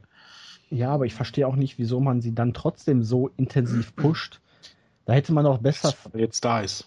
Ja, aber dann hätte man, wenn man, weil man müsste ja eigentlich sehen, dass sie noch nicht so weit ist, um alleine ihre Frau zu stehen. Also mach da auch einen Verletzungsengel, dass sie sich irgendwie in einem Match verletzt und du kannst hinterher, wenn sie dann mit Emma zurückkommt, das Ganze wieder aufgreifen. Sie kann in der Zeit noch ein bisschen üben, und du hast schon wieder eine Storyline für die Zukunft, weil sie dann, was weiß ich, zum Beispiel Becky Lynch dafür verantwortlich macht, sich verletzt zu haben und auch immer verletzt zu haben, was weiß ich. Ja. Brauchst du sie nicht direkt großartig verlieren zu lassen oder zu schwächen und gleichzeitig hast du ihr aber auch noch die Möglichkeit gegeben, noch mal ein bisschen wieder irgendwie noch ein bisschen zu üben, weil das Publikum reagiert auf sie jetzt nicht wirklich. Die Leute wissen nicht unbedingt, wer sie ist. Ohne Emma hat sie jetzt auch nicht die charismatische Sprecherin an ihrer Seite, weil auch in Promos ist Emma dann doch nochmal eine ganz andere Hausnummer. Ich glaube einfach, der Act, äh, das Ding ist, bei WWE, also Hunter und, und sicherlich auch Vince McMahon, die stehen total auf Dana Brooke. Für Emma wäre es also im Umkehrschluss auch das Beste gewesen, ähm, in einem Team mit äh, Dana Brooke zu stehen, weil ähm, solange wie das der Fall ist, ähm, hätte sich eines Pushes sicher sein dürfen. Ähm, und ich glaube, das ist auch der Grund, warum sie jetzt in den Shows ist und warum sie jetzt auch weiter gepusht ist, weil es gibt ansonsten keinen rationalen Grund. Wie gesagt, wenn du nur nach den eigentlichen Fähigkeiten gehen würdest, egal nach was die sind, ob du jetzt nach Charisma gehst, nach wrestlerischen Fähigkeiten, nach richtig äh, Performer-Fähigkeiten, ich glaube, dann müsstest du Asuka hochholen. Und äh, das Ja. ist aber eben nicht WWE. Das ist Aber du halt- hast doch so viele potenzielle Damen noch, die du statt Becky Lynch oder jetzt bei SmackDown dann auch Paige erstmal opfern könntest. Hast du die? Ja, du hast doch genug Graupen. Wer? Du hast doch noch Alicia Fox, du hast noch Summer Rae, du hast noch, Ja, okay. wie heißen sie denn da? Die anderen sind ja alle verletzt, Ja, okay. eben. Die Holst- sind raus. Nimmst du ein paar Jobberinnen, Das, das wäre möglich, ja. Richtig. Um sie dann erstmal zu etablieren. Aber jetzt hast du eine Fehde, die eigentlich, ich weiß gar nicht, worauf basiert die Fehde. Dass man sie nicht leiden kann. Aber Dana Brooke war doch gar nicht da, als Becky Lynch hochkam. Ja, ja, ja, es macht keinen Sinn. Ich meine, es ist blöd, aber ich verstehe zum Beispiel, weil ich weiß, man weiß nicht, wie schlimm die Rückenverletzung ist. Das ist ein bisschen das Problem. Es ist ja jetzt schwer zu sagen, aber ich meine, wenn sie die sich am 8. zugezogen hat und am 9. bei Raw du immer noch aufdreht, warum man nicht einfach ein paar Backstage-Segmente noch aufgenommen hat, die man irgendwie reinbringt, dass man Emma und Dana Brooke wenigstens noch in den, in den Shows hält irgendwie. Damit er das ordentlich zu Ende erzählt. Aber ich glaube, das ist bei WWE schon wieder zu weit gedacht und ich glaube, da legt man auch keinen Wert drauf. Da ist Emma jetzt halt verletzt, da zieht man es halt nur mit Dana Brooke drauf. Scheißegal. Naja. Gehen wir weiter Fakes. und Dream Rules noch ein ich, Spoiler, noch ein Match bekannt gegeben. Äh, für Usos für Extreme, äh, Extreme Rules und Texas jetzt Tornado nicht die Usos gegen Ja, Ein- Usos gegen Luke Gallows und Carl Anderson. Wer die? Stipulation? Texas Tornado Take Team Match in Okay. Tornado Take Team Match halt. Oh Alles Gott. klar. Gruselig. Ha, dann könnten ja theoretisch also das eine Team das andere so weit ausschalten, dass es im Main Event hinterher keine Rolle mehr spielen kann. Ich fand das eh, das wollte ich von uns noch sagen. Findet ihr das nicht auch vollkommen bescheuert, dass ich ein Singles-Match habe und ich ankündige, dass die ganzen Geeks, sorry, aber dort mit am Ring stehen? Dann kann ich doch gleich ein Six-Man-Take-Team-Match bringen. Klar. Ich will nicht ein New TQ-Match haben, wo ich genau weiß, wo die ganzen Dödel am Ring stehen, wo ich genau weiß, dass es, das wurde wieder genauso wie ein, ein Fuck-Finish wie bei, bei, ähm, sag schon, bei, bei Payback. Ich will Gottverdammt ein Singles-Match sehen, was dann ordentlich zu Ende geht und nicht mit diesen 10.000 Eingriffen, nur damit Roman Reigns wieder seinen beschissenen Dive über, übers oberste Seil zeigen kann, damit er wenigstens einmal ein Match in Pop abkassiert. Boah, geht mir das auf die Nüsse. Jens, das ist die klassische Aufbaustrategie, um hinterher ein Steel Cage oder Hell in a Cell Match zu machen, wo dann keiner mehr eingreifen kann. Ja, genau, weil nämlich, ja, ja, lass uns das. Wo bei Denn in Steel Cage und Hell in a Cell Matches hat noch nie jemand eingegriffen. Nein, nie nicht. Nie nicht. und wo willst du das machen? Bei Money in the Bank? Das ist doch der nächste Pay-Per-View, oder? Zum Beispiel. Ja, da bin Ja. ich gespannt. Ein Money in the Bank Hell in a Cell. ja, genial. Ich bin, ich bin gespannt. Ich bin gehypt. Ne, dann mach doch gleich ein King of the Mountain Match. Hast du eine Leiter. Apropos gehypt. King the Gehypt bin ich auch darauf, was man mit Darren Young weiterhin anstellen wird, weil, hey, make Darren Young great again. Jeder Ja, darf sich okay. jetzt fragen, wann Darren Young jemals great Ach, schön. Herrlich. Ich habe jetzt noch nie so herzhaft lachen gehört. Also das ist ja. Aber Ach, hey, nee, weil Dar- manche Witze, die auch Selbstläufer sind, die müssen einfach ausgesprochen werden. Die, die, die sind einfach das gut, ist- egal wie. das ist mal wieder der beste Beweis dafür, dass im Wrestling auch eine gewisse Selbstparodie einfach dazugehört. Mach mich nicht schwach. Ja, es ist, Malte hat ja auch gesagt, dass Backlins Gimmick wohl irgendwie daran angelegt ist, also auf, gegen irgendjemand shootet man wieder. Ha. Irgendjemand bei WWE muss halt wieder äh, alt und out of touch sein und sich halt mit äh, Handys und so weiter nicht so auskennen. macht. Weil eigentlich sind die McMahons doch Trump-Fanatiker. Ja, okay, da mal abgesehen. Es geht eher darum, dass, dass Bob Backlund ja so, so ein Dödel ist, der Ja. nicht mit Handys und so umzugehen weiß. Und das muss ein Shoot gegen irgendjemanden sein. Wahrscheinlich Vince. Nein. Höchstwahrscheinlich, ja. Nicht ausschließen. Sogar. Aber ja, wir wollen Darren Young wieder groß machen. Jetzt kann sich jeder fragen, war Darren Young zu seiner Zeit bei NXT groß? War er groß, als er gesagt hat, ich bin schwul? Oder war Das er gut so. als Primetime-Player? Ist nichts verkehrt dran zumindest. Du, ich muss ganz ehrlich sagen, was seine Star Power angeht, war, glaub sein Outing auch sein, der Höhepunkt seiner bisherigen Karriere. Ja. Bei allem Mhm. Respekt. Oder ist er möglicherweise groß gewesen, als man erkannt hat, er sieht aus wie ein farbiger John Cena? Äh, da war er, glaube innerhalb des WWE Hardcore Universe relativ bekannt. Aber. Ich, ich, bin schwul und das ist auch gut so, nicht schlecht. Darren Wovereit oder was? War, ja, war doch eine gute Wovereit seinerzeit, ja. 2001, ja. ich erinnere. Goldene Zeiten. Aber ich muss sagen, das sind so Segmente, über die kann man schmunzeln. Sicher. Kann das man mal ist bringen. Humor, der dann auch mir noch gefällt. Ja, ist okay. Es ist, Später kam dann Humor, der mir so nicht peinlich. gefällt, aber. Ich stehe eher, so eher auf den Kevin Owens Humor. Ja, das sowieso. Im Büro waren dann Shane und Stephanie und die Dudleys kamen rein und sie wollen heute, weil, hey, die New Era wird ja so oft betont. Wir wollen zeigen, dass wir aus der Attitude Era auch noch ganz groß sein können. Also gebt uns zwei lokale Geeks, die wir besiegen können. Das fand ich zum Beispiel großartig. Das war auch ein schöner Heel-Move. Ja, das gefiel mir auch. Shane hatte allerdings eine andere Idee. Einer von den beiden, und das dürfen sie sich aussuchen, so großzügig ist er, darf heute von Big Cass zermanscht werden. ja. Ich muss jetzt nochmal, weil ich hier gerade so eine Seite aufhand nach der letzten Entlassung, wisst, wisst ihr, wer doch immer angestellt ist? Wer noch immer angestellt ist? David Otanga. Ja klar, weil der doch jetzt ähm, die Co-Pre-Show-Host ist und Jetzt aber ganz ehrlich, für, für seine Frau interessiert sich doch, ist das irgendwo noch irgendwo noch ein Thema? Ja, aber der macht wahrscheinlich Backstage oder ähm, auf rechtsmäßiger Ebene irgendwas. Weiß der, ich nicht. Der hat seinen Vertrag wasserdicht gemacht. Gibt man doch ihn noch, aber keinen Vertrag als Performer. Ähm, Den sein Vertrag muss noch laufen. Ja, was für WWE. Ja, ich, äh, ich hoffe Vielleicht nicht. Vielleicht hat er irgendwie ein geringes Grundgehalt und viel, ähm, weiß ich nicht, Antrittsgage und da man ihn ja eh nicht einsetzt. Ja, okay, das ist zumindest eine Theorie, sag ich mal. Oder irgendjemand mag ihn einfach, weil das er hat Geschmack, er trägt schöne Pullis und trinkt gerne Kaffee. Ja. Kaffeetrinker sind, können keine schlechten Menschen. Vielleicht macht er ja auch guten Kaffee.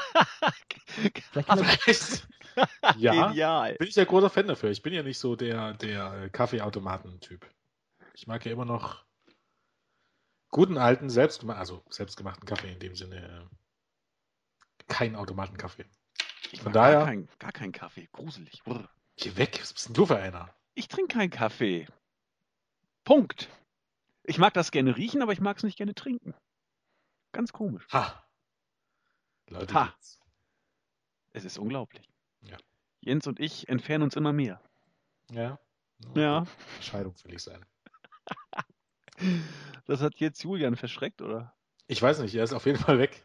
ja, gut. Äh, hat er sich abgemeldet? Nein, hat er nicht. Ach, der macht einfach, was er will. Ja, dann machen wir einfach weiter. Ja. Ähm, ich gehe mal weiter mit der, ich glaube, es ist die äh, auf längste Sicht seit Ewigkeiten angelegte Storyline, die auch mit unglaublich vielen äh, Vignetten und Backstage-Segmenten immer weiter gepusht und gehypt wurde.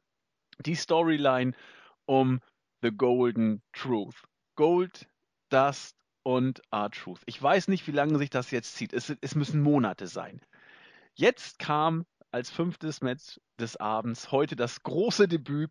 Breezango Tyler Breeze und Fandango gegen The Golden Truth. Endlich war es soweit. Das Match ging mal gewaltig lange mit knapp zwei Minuten und das herbeigefieberte Debüt ging, ich sag mal, mal wieder verloren. Sie waren ja schon mal zusammen unterwegs, was eigentlich das gefühlt erste Debüt war. Da sind sie schon sang- und klanglos untergegangen.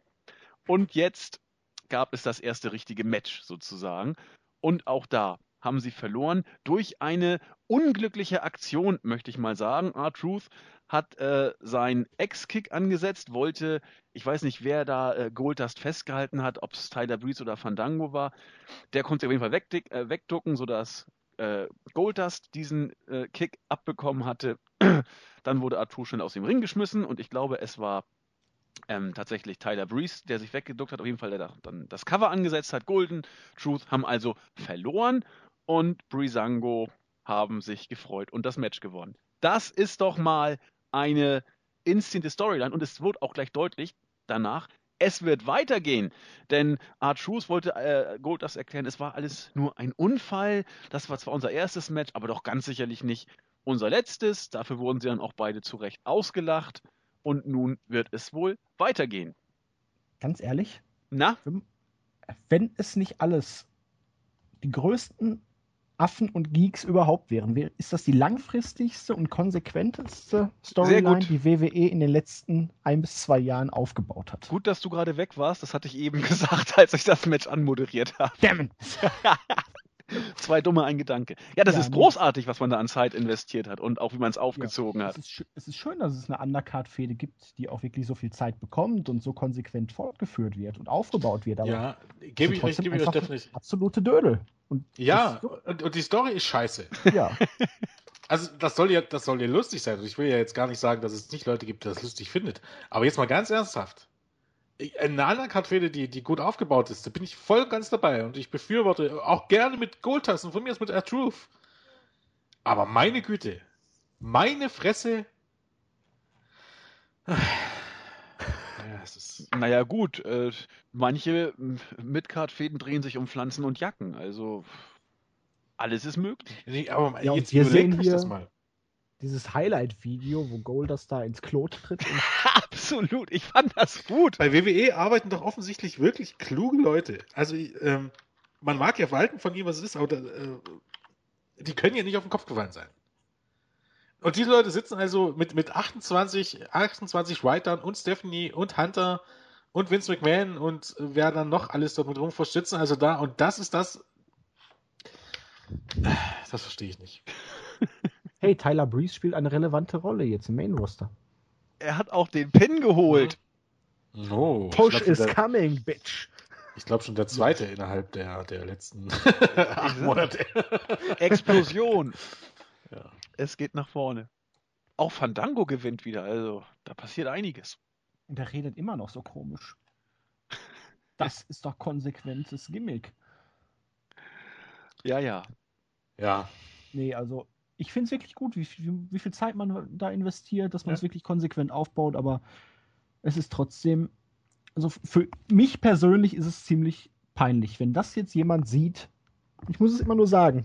Leute schalten beim Seppen irgendwie durch, sehen Wrestling O und sehen dann das. Was passiert? Ja, das, was in der Bildzeitung dann steht. Muckimiezen, Graf Grusel und ähnliche Geschichten werden dann da erzählt, weil so wird Wrestling dann wahrgenommen, natürlich. Ja, ja, man muss ja ganz ehrlich sagen, die meisten Leute würden einfach entweder gar nicht auf Telefon landen oder würden eiskalt weiterklicken. Ich glaube, die Leute, die hängen bleiben, sind dann auch die Leute, die da hinschreiben, die sich dann genötigt fühlen, zu glauben, dass man unter so einen Artikel schreiben muss, dass das ja alles gar nicht echt ist. Und ich muss ja fast behaupten, das sind wahrscheinlich die dümmsten Leute von allen. Tatsächlich. Ja. Also, äh, von daher. Ne. Gleich unter denen, die darüber auch noch Podcasts machen. Ganz genau. nee, nee, Moment, Moment, Moment. Machen wir ja nicht. Machen wir Wrestling-Podcasts, aber ich habe noch niemanden. Äh, ja, nee. Na, jetzt also bin ich gespannt. Jetzt, jetzt, mal ganz ehrlich, jetzt mal ganz ehrlich, du wolltest doch auch nicht, du willst doch auch nicht, ähm, keine Ahnung, auf Kicker gehen, auf kicker.de und dort einen Artikel hinschreiben, Leute, was gucken ihr euch denn an? 22 Leute laufen im Ball hinterher und äh, auf so eine Idee würde doch niemand kommen. Fußball ist eh nicht echt, ist auch abgesprochen. Genau. Ja, jetzt, jetzt, äh, ne? Weiß man ja. Ja, Wettmafia und so. Nee, aber jetzt ernsthaft, ich gehe doch nicht auf irgendwie so eine Seite und, und, und schreibe dann offensichtliche Dinge hin, die die Leute, wo sich die Leute dann an den Kopf fassen und denken, mein Gott, bist du, bist, ähm. bist du hohl.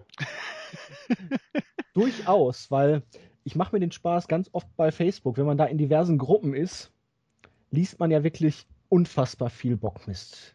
Eine gequälte Scheiße kommt dabei raus und ich mache mir öfters mal den Spaß und schreibe einfach Unfug darunter. ah, schön.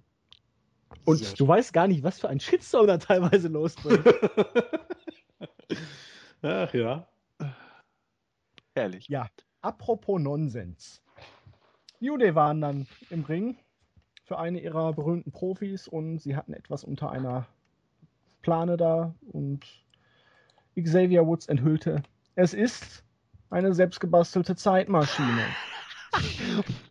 Von die drei gingen dann in dieses Ding rein und auf einmal kam Kofi Kingston zu seinem SOS-Theme raus und meinte, ja, hey, oh scheiße, 2009, damals, da sollte ich ja mal jemand werden und ging dann wieder rein und Irgendwann waren sie dann auf einmal in einer Schwarz-Weiß-Welt angekommen. hatten komisch aufgeklebte Bärte und dann kamen die Wort Villains, haben sie abgefertigt, die Zeitmaschine zerstört und das war's. Man hat das Titelmatch ein wenig gehypt und über die Art von Comedy kann man ja durchaus streiten. Ne? Humor ist ja eine sehr individuelle Sache und ja, meine Wellenlänge war das jetzt nicht.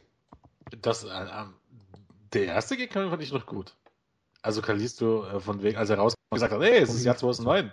Äh, ja, Kofi, ich, ich, ich, möchte, ich möchte hier bleiben, das war mein bestes Jahr. Den fand ich ja noch gut. Aber das war auch der Punkt, wo er das, das Ganze Ja, ich fand die ganze. Sache mit dieser Zeitmaschine einfach schon wieder zu Ja, es war albern. Aber mit Special Effects äh, allererster Güte. Wie sich dann irgendwie der Bildschirm da gemorpht hat. Also da dachte ich, meine Güte. Also. Ja, es ist, ich meine, was, Ja, New Day als Ah. Faces sind eben New Day als Faces. Ist nun mal so. Das Wort zum Sonntag. Ja, was willst du dazu sonst sagen? Es Ja. hat dich mitgerissen. nee, hat überhaupt dich, nicht. Ähm, selbst wieder in irgendwie eine frühere Vergangenheit versetzt, wo du gerne nochmal hingehen würdest. Was, mich? Vielleicht hättest du gesagt, boah, ich möchte auch so einen Bart haben. Du weißt ja gar nicht, vielleicht habe ich ja sogar einen. Man weiß ja, es das ist gut möglich. nicht. ja, deswegen. Vielleicht bist du auch schwarz. Vielleicht. Man weiß es nicht. Man weiß es. Wir werden es erleben. Dann bin ich nicht mehr Manuel Neuer. Manuel Neuer? Was? Kennst du die Werbung nicht, Andi? Nein. Doch. Cola oder äh, irgendeine. Irgend, irgendwas. Ich glaube Ja. Cola. Ja, dann, dann habe ich die schon mal gesehen. Äh, was ein Da gibt Scheiß. es ja auch eine ganze Bewegung dazu, dass alles irgendwie möglicherweise Manuel Neuer ist. Mhm. Mhm. Mhm. Lass mal Ja. so stehen. Das ist wie mit diesen komischen Hans Sapai-Sprüchen. Das hat sich irgendwann verselbstständigt. Hans Sapai. Das Video gesehen, was Mark Glaub gepostet hat? Nein. Also nicht drüber äußern. Also hier von wegen, äh, das deutsche Gesundheitsministerium empfiehlt Nein. Nee. den Haus HSV, Schalke und Stuttgart-Fans. Julian, hast du das gesehen? Nein. Ach so, doch. Ja, einfach äh, den Verein wechseln. Ja, ja. So. Richtung Schlecht- Süden schlecht sich orientieren. Schalker, eine Schalker, ein weiblicher Schalker-Fan, ein Stuttgart-Fan und ein Hamburg-Fan sprechen darüber, wie es denn furchtbar ist, so eine Saison ihres Vereins durchzustehen. Und das ähm, deutsche Gesundheitsministerium empfiehlt, werden Sie Bayern-Fan. Ist ja viel, viel Dann ist das Leben viel lang äh, ruhiger. Ja. Ja sehr Oh, lustig. schon wieder Meister. Ja, das ist genau, ja wir schön. Yay. Da Ich freue ich mich, jetzt. ja. Total. Wobei Schalke ja gar keine so schlechte Saison gespielt hat. Ja, das ist richtig. Hamburger Aber auch nicht. gesagt, äh, Meister, der, äh, Meister der Herzen, so ein Kack da. Sehr schönes Video. Muss ich mir wohl mal anschauen.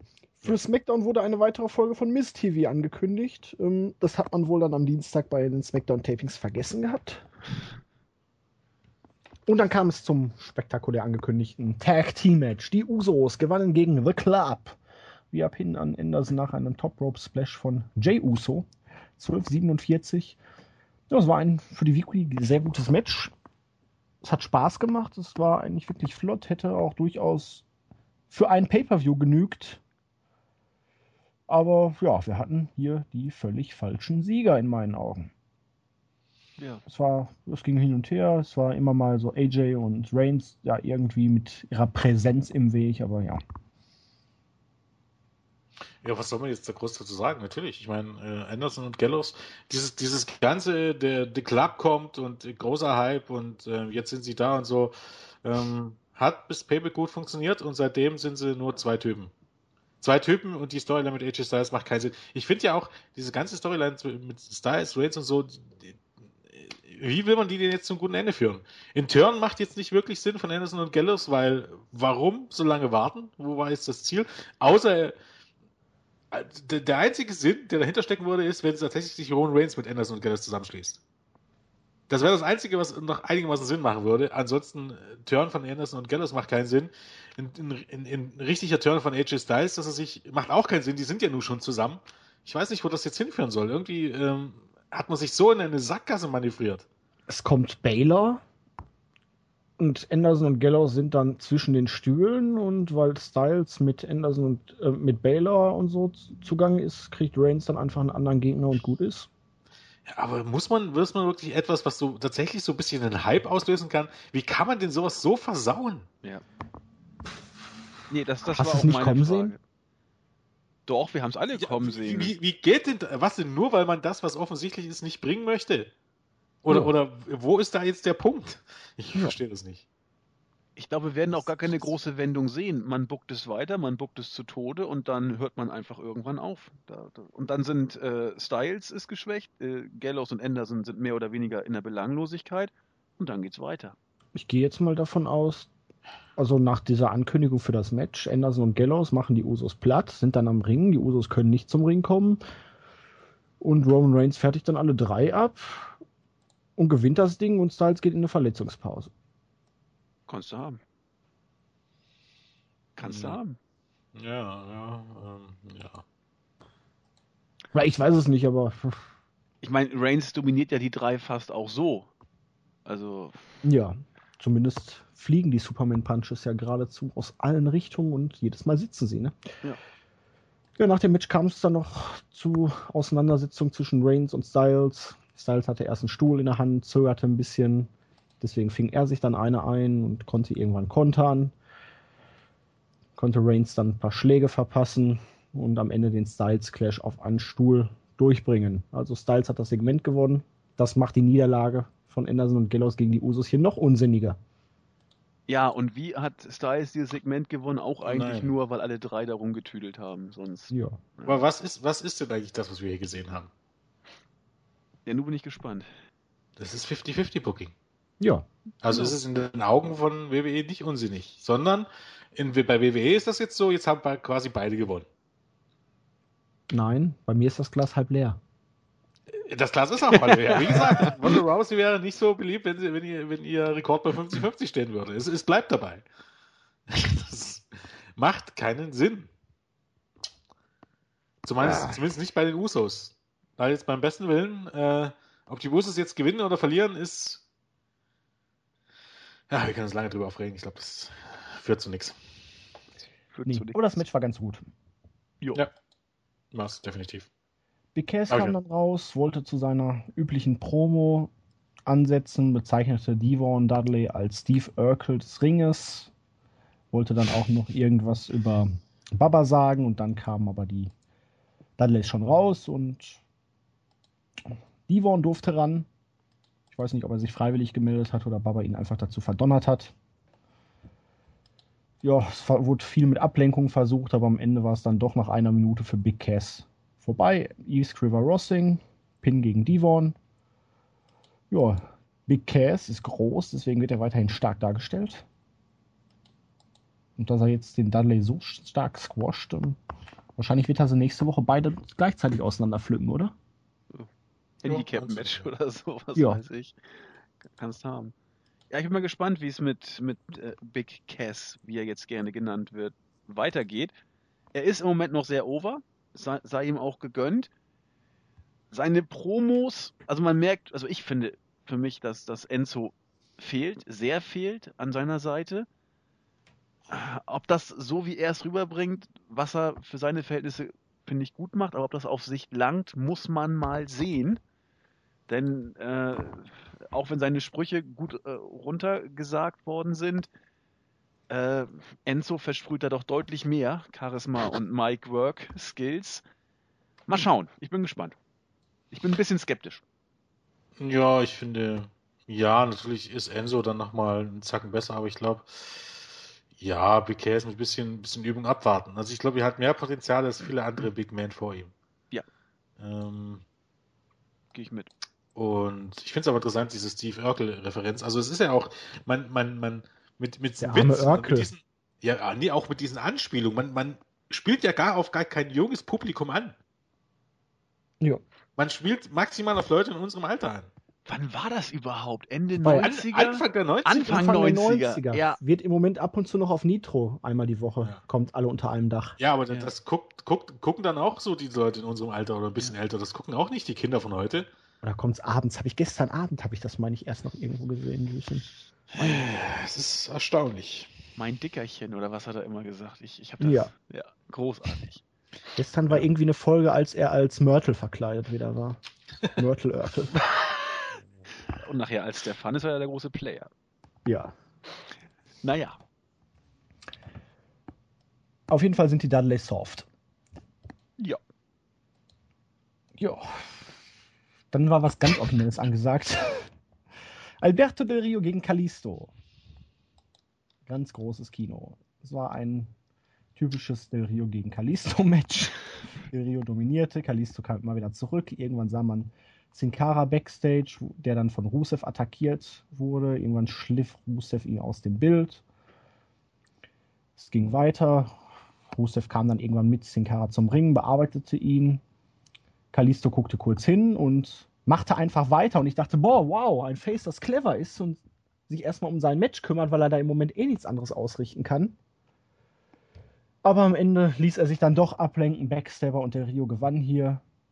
Und dann, naja, brach Rusev ihn dann noch ein wenig in zwei. Er hat ihn gecrushed. Und Kalisto ist jetzt mit einer Verletzung des Rückenstreckers und des Brustwirbels, des Beugers oder was auch immer, erstmal für ein paar Tage außer Gefecht. Das Match bei Extreme Rules soll aber nicht gefährdet sein. Hat Storyline. Sich, hat er sich ernsthaft verletzt? Nee, Nein, ne? Storyline. Ich sagen, weil so, so, äh, ich, ich glaube, so wie das aussah, äh, habe ich einen Accolade noch nie so nicht gekauft wie bei Kalisto, weil der Bengel ist ja gelenkig ohne Ende. Der ist ja fast einmal durchgebeugt worden und es wirkt, als ob er noch, noch weiter sich hätte beugen können. Ähm, ja, dass das Match selber, du hast es schon gesagt, ein typisches, typisches äh, Del Rio gegen Kalisto Match. Ich, ich weiß nicht, ich viele sagen, dass die beiden ganz gut funktionieren für Big Guy gegen Highflyer. Ich finde, das wirkt bei den beiden immer so ein bisschen, bisschen holprig. Es sah sogar bei äh, Ryback gegen Kalisto beim letzten Aufeinandertreffen der beiden, fand ich richtig, richtig gut aus. Das war auch ein richtig starkes Match in der Pre-Show von, ich glaube, es war, war Payback, meine ich. War echt ein gutes Match. Ähm, das wirkte da irgendwie authentischer. Hier, äh, weiß ich, es wirkt so ein bisschen holprig, wie Del Rio immer mit, mit den Moves von Kalisto umgeht. Und ja, gut, dass das Rusev jetzt natürlich auf diese Weise nochmal seine Ambition da auf den Titel untermauert, um das Ganze zu hypen, kann man so machen. Ja, solide, würde ich sagen. Ja, da, ja, kann man schon sagen. Was ich jetzt nicht ganz in der Situation verstehe, ist, warum jetzt dieses Verletzungsengel? Also wenn es jetzt ein Engel tatsächlich ist, eine Storyline, warum? Das würde ja bedeuten, dass Rusev am Sonntag den Titel gewinnt. Oder und dann muss man Kalisto verteidigt und dann als stark angeschlagener verteidigt und somit dann Herzlichen Glückwunsch. Ist. Das ist ja, ja, eine super Idee. Ja, kreativ. genau. Nachdem man eigentlich äh, Kalisto trotz Titel gekillt hat, äh, killt man jetzt Rusev gleich noch mit. Andersrum ist, es schon, ist, ist es schon ein bisschen seltsam. Okay, ich meine, Rusev ist auch gekillt auf eine gewisse Art und Weise, aber so wird es ja auch gar keinen Sinn machen. Das ist auch wieder so eine Sache. Wir haben die Chance, jemanden hochzuziehen und ziehen dafür beide runter. Ähm, auf der anderen Seite muss man auch sagen, ähm, ob jetzt Kalisto verletzt ist oder nicht, auch der ist tot. Macht dieses Verletzungsengel macht es jetzt auch nicht besser. Nämlich hat Wenn er am Sonntag verlieren sollte. Hier, dass man ihn wirklich am Anfang, ach, er macht einfach weiter, obwohl sein Partner da draußen von Rusev attackiert wird, um am Ende dann doch wieder doof genug zu sein, sich ablenken zu lassen. Genau, so, so, so ein Heel-Turn von dem kleinen mexikanischen Luchador, das hat immer schon bei Rey Mysterio immer gut funktioniert. Gar nicht. Ja, nein, aber Deutsch. das Däm Dämliche immer bei den Faces. Ach. Ja, ja, natürlich. Was, ja. Vor allen Dingen, was er dann gesagt hat. Hey, was machst du denn da draußen? Was soll denn das? Hallo? Da ist doch klar, was das soll. Er möchte dich ablenken, er möchte dich provozieren, du Dödel. Nicht so schwer zu verstehen, eigentlich. Aber, naja. No DQ-Match. Dolph Ziggler, Baron Corbin in der Pre-Show. Yay, die Fade ist ja auch richtig heiß. In der Pre-Show. Aber Baron ich glaube, da müssen wir unseren alten Song mal wieder ausgraben. In der Pre-Show. In der Pre-Show. ähm, Apollo Crews ist immerhin nur noch beim Main Event. Vollkommen lustig. Also das heißt auch, dass man keine Pläne mehr für ihn hat. Nee. Oder hatte. Nee, jetzt hat man keine mehr wenn man jemals welche hatte. Äh, Hunter sagt ja immer mindestens 90 Tage. Aber jetzt heißt keine Pläne. Ja. ja. Hauptsache man hat ihn mal hochgezogen. Den Abschluss von Monday Night Raw bildete in dieser Woche dann das Vertragsunterzeichnungssegment um den Women's Championship. Das dreimal schnell hintereinander. Was? Vertragsunterzeichnungssegment um den Women's Championship, Vertragsunterzeichnungssegment um den Women's Championship, Vertragsunterzeichnungssegment um den Women's Championship. Beetlejuice, wo, ist du, wo bist du? Biggie Smalls, Biggie Smalls, Biggie Smalls. Ja. Klappt nicht. ja, pass auf. Irgendwann taucht der wirklich auf mit Waffe und dann musst du ihn wieder zu der Halloween-Party bringen. Die Folge kennst du, ne? Ja, natürlich, deswegen habe ich es doch gerade gesagt, du klopfst. Gut. Ich weiß ja nicht, ob das vielleicht noch einen realen anderen Bezug hatte. Nee, nee, ich, ich bin Irgendwo bei muss South Park das ja auch hergenommen haben. Mhm. Ja, weiß ich gar nicht. Ich traue dir, dass du es nicht ausgedacht haben, aber egal. Genug South Ja. Park für heute. Also Charlotte kam rein, angekündigt von Daddy. Natalia kam auch noch rein und Natalia spielte da auf die NXT-Vergangenheit an, von wegen, ja, wir sind ja damals schon um den NXT Women's Championship gegeneinander angetreten. Damals hast du mich ja auch besiegt, aber noch alleine. Da konntest du noch alleine gewinnen. Heutzutage nur noch ohne Daddy und genau die Charlotte möchte ich ja wieder haben. Und ging hin und her und irgendwann drehte Ric Flair durch. Es gab noch die Stipulation, dass wenn Flair am Sonntag auftauchen sollte, dann verliert Charlotte ihren Titel. Das gefiel ihm überhaupt nicht. Er zog sein Jackett aus, er wollte sich mit Shane prügeln.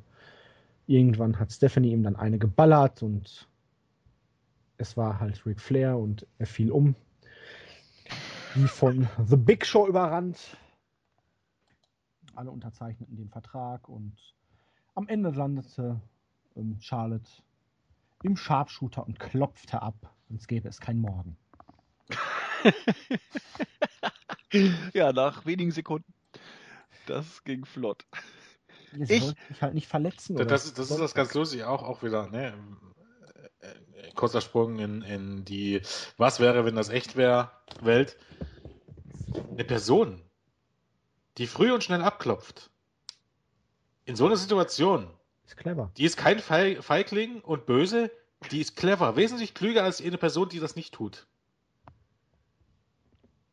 Verkehrte WWE-Welt. WWE-Welt, wo man sich über Logik keine Gedanken macht. Weil es geht ja um nichts. Es geht ja, Ja, nur darum, seinen eigenen Körper ich- zu schützen. Ich riskiere doch generell bei, bei Submission Moves, aus denen ich nicht mehr rauskomme, nicht meine Gesundheit, indem ich lange aushalte. Das gilt übrigens generell für, für, für solche Sachen. Also, äh, naja. Aber Ric Flair fand ich überragend. Tut mir leid. Der war gut drauf, ja. Fängt der Opa an, sich da kampfbereit zu machen, setzt ein, was für ein Whip-In in die Seile an. Das war der absolute Knaller.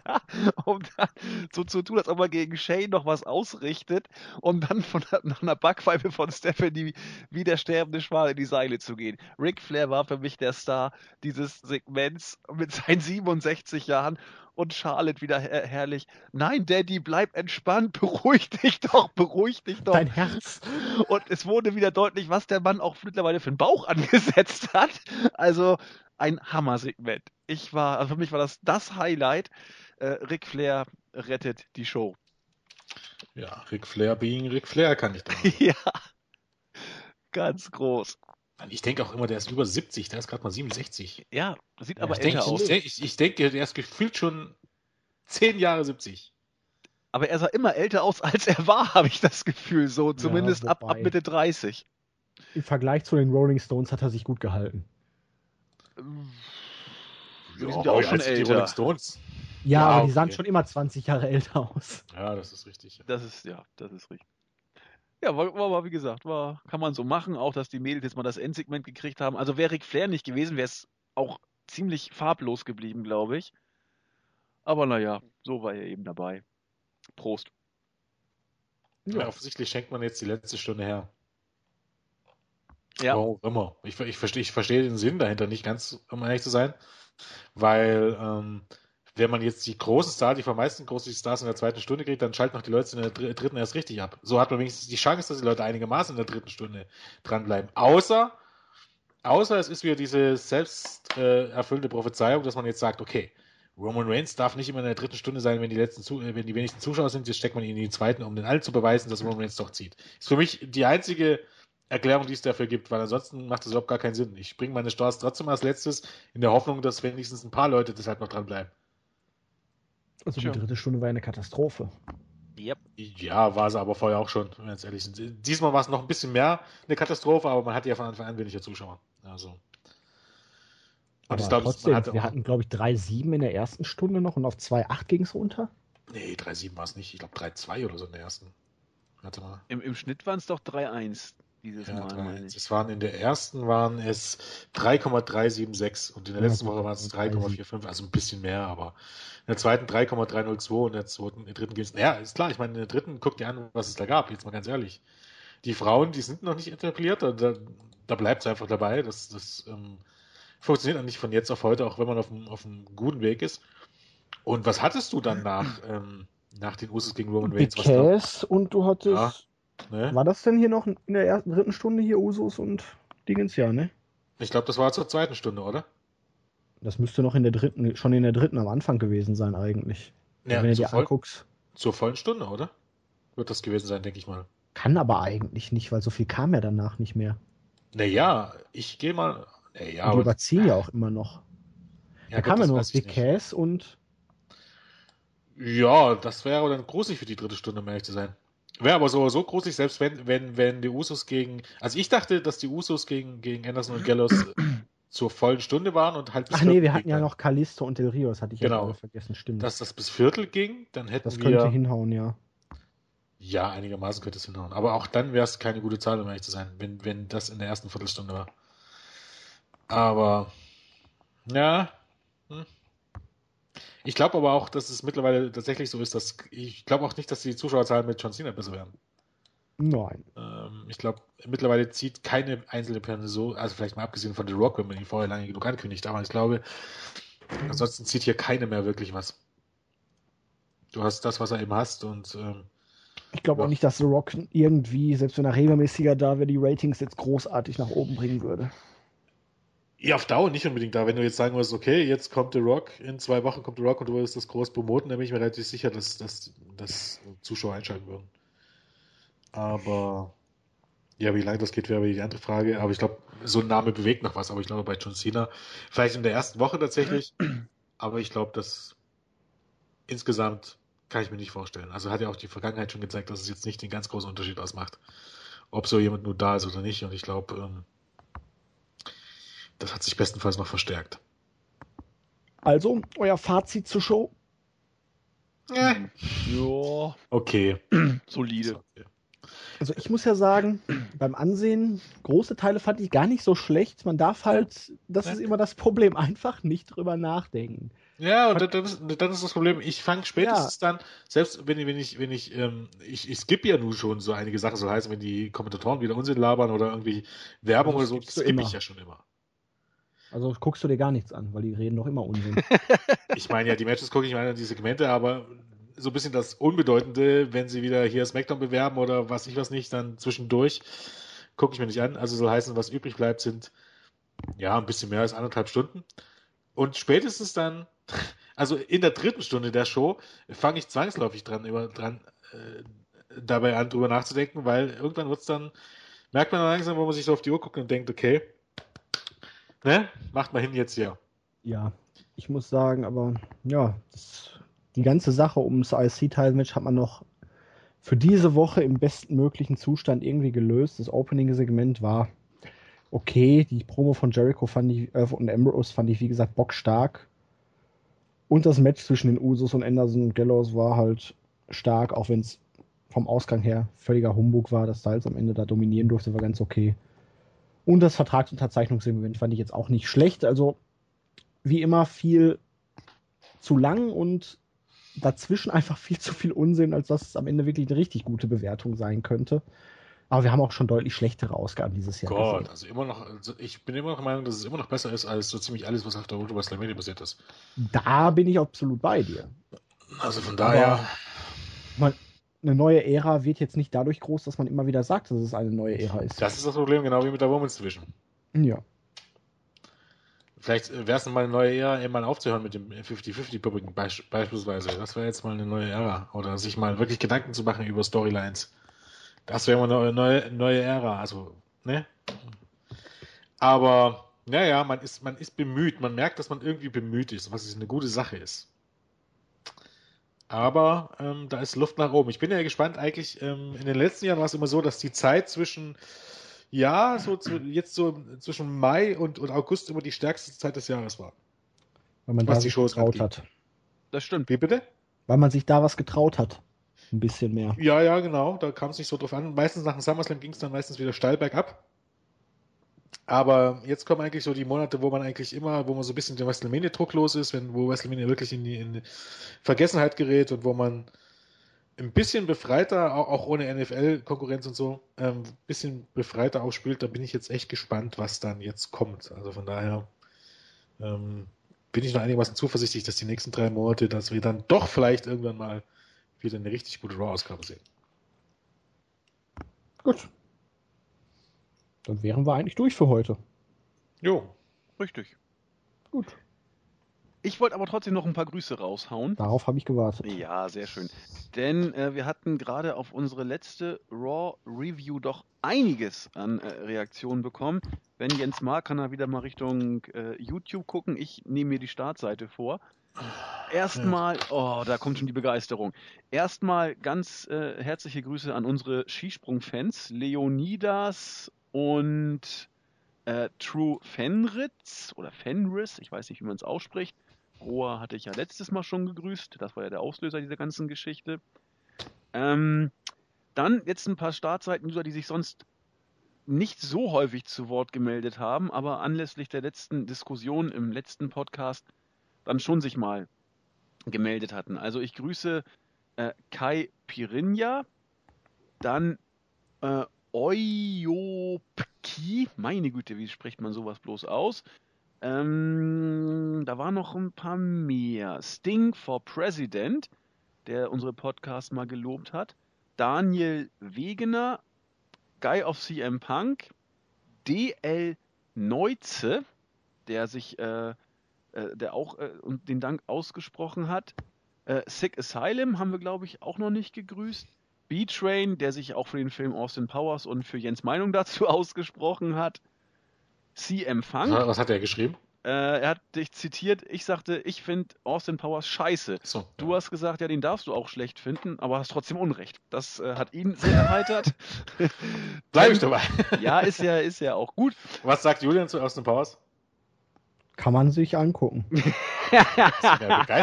Elegant dazwischen. äh, Tendrens 7 und Barracuda, der aus Versehen äh, in der U-Bahn böse angeguckt wurde, weil er beim Hören unseres Podcasts mitten in der Bahn ein Lachflash bekommen hatte und sich deswegen äh, böse Blicke zugezogen hat. Herzlichen Dank äh, für, die, für das Feedback und deswegen herzliche Grüße an euch. Ja, mir auch schon passiert, allerdings nicht, in, nicht habe ich keine bösen Blicke bekommen. Eher verwunderte. Aber egal. Äh, ich grüße zunächst einmal die Leute auf YouTube und dann grüße ich mal den, ach Gott, diesen Namen. Äh, Chris Nigel, Nigel? Nigel, aber äh, geschrieben wie Nei und Chill. Wahrscheinlich Chris Nigel, gehe ich mal davon hm. aus. Ja. Äh, dann den Michael Corona. Hm, möchte nicht irgendwie die von letzter Woche grüßen. Äh, den Absolut Flow, den äh, Sachse zockt durch. Sachse zockt durch. Zwangsläufig sagen. Äh, äh, aus Leipzig ist er. Ähm, genau, dann grüße ich den Dean Ambrose Unstable. Dann grüße ich nochmal immer noch einer meiner Lieblingsnamen. Der Aluhut ist vorbestellt. Was? Der Aluhut ist vorbestellt. Große Klasse, ja. Großartig. Dann grüße ich mal, was ich vor uns gesehen hat, ähm, unsere Board-Userin, die Page, die wohl ins Krankenhaus muss. Ich weiß nicht genau. Oh je, gute Besserung. Ja, gute Besserung. Und äh, last, aber natürlich äh, ganz und gar nicht liest, grüße ich auch mal wieder die Crestfallen. Sehr schön. Ich habe einen Aufruf noch. Falls ihr in Berlin wohnt und Wrestling gerne gucken möchtet, also zum Beispiel Extreme Rules, wir haben einen Board-User aus dem Großraum Berlin, der Hausi, der hat mich gebeten, hier mal große Werbung zu machen. Er möchte gerne gucken, ob es Berliner Wrestling-Fans gibt, mit denen man sich vielleicht zusammentun kann, die mit ihm zusammen vielleicht gucken möchten oder wo man sich vielleicht zusammen treffen könnte zum Wrestling gucken. Falls ihr da Interesse dran habt, äh, Vermittlungsbörse Wrestling-Infos macht's möglich. Also ich wüsste mindestens zwei. Siehste, schreibt's am besten hier äh, unter den äh, entweder bei YouTube oder hier auf der Startseite, dann, dann wird er gucken und sich bei euch melden. Und ansonsten geht ins Board bei uns, meldet euch da an, wenn ihr Bock habt und sucht ihn und schreibt ihm auf die Pinnwand. Ich glaube, relativ einfach ist es dann auch, äh, ob man das jetzt mag oder nicht, ist eine andere Sache, aber einfach mal zu, äh, zur, ähm, zur GWF zu gehen, oder? Wäre Da man sehr, sehr viele Wrestling-Fans finden. Und dementsprechend, ob man das dann weiter beibehält, ist eine andere Frage. Aber da wird man sehr, sehr viele Wrestling-Fans finden, die sicherlich auch sehr, sehr viele davon äh, WWE schauen regelmäßig. Aber das ist so ein Geheimtipp. Um das noch einzuwerfen, die Wrestlinginfos.de Partnervermittlung kostet nur 49,99. Im, in der. Woche. Denn ich Wrestling-Infos. Nein, pauschal. Wie? Wrestling-Date-Infos, oder? Geht alles. Ja, gut. Für Singles und, nein. und Aber Akademiker ohne Humor. Paare aus deinem Also- Leben. Für Singles und alle, die es werden wollen, oder? So, dann grüße ich auch noch. Wen haben wir denn gerade online im Board? Den Awesome, den Bobby Snake, den El Brando, den Gembakrohr. Was? Was? Gembakrohr. Den Backrohr. Backelohr. Gembakrohr. Okay. Den Go to Sleep, den JME, die Kerstin, den Kotzel, Das ist einer meiner Lieblingsnamen. den Luke Geld, den Marcelica 91, die Moni 88, P. Roach, Rose VWE Champion, den Spear, den Stable Guy, den Stunner und Tanaka 87 und XX Austin XX und Zendom. Bin ich nicht online? Also im Moment, also zuletzt, als ich aktu- aktualisiert hatte, noch nicht. Und dann grüße ich noch den Black Leaf, der hat nämlich heute Geburtstag und war das letzte und einzige Mal am 11.07.2011 bei uns im Show. Ja, komm, da müssen wir aber jetzt auch, auch noch irgendwie doch den Narrator, aka den Hannes, grüßen. Oder? Natürlich. Das alles Gute. Podcast hat mich heute auch Geburtstag. Und dann grüße ich noch das Jeff Hardy Girl, das sich 2009 registriert hat und beim letzten, zum letzten Mal am 13.03.2013 im Board aktiv war. Und der von dir gelöste Gembargor ist, glaube wenn ich mich nicht irre, nee, jupp, einer der wenigen Bots, die es noch durchschaffen. Auch wie langweilig. Verdammt. Gleich mal gelöscht. Aber fühle dich trotzdem gegrüßt. Ja. Es geht voran. Alles klar, so, jetzt sollten wir aber Schluss machen für heute. Ich denke auch. Gut. Abmoderation klassisch oder In diesem Sinne sagen Tschüss, der Andi. sagen Tschüss der Jens? Und der Julian. Tschüss. Tschüss.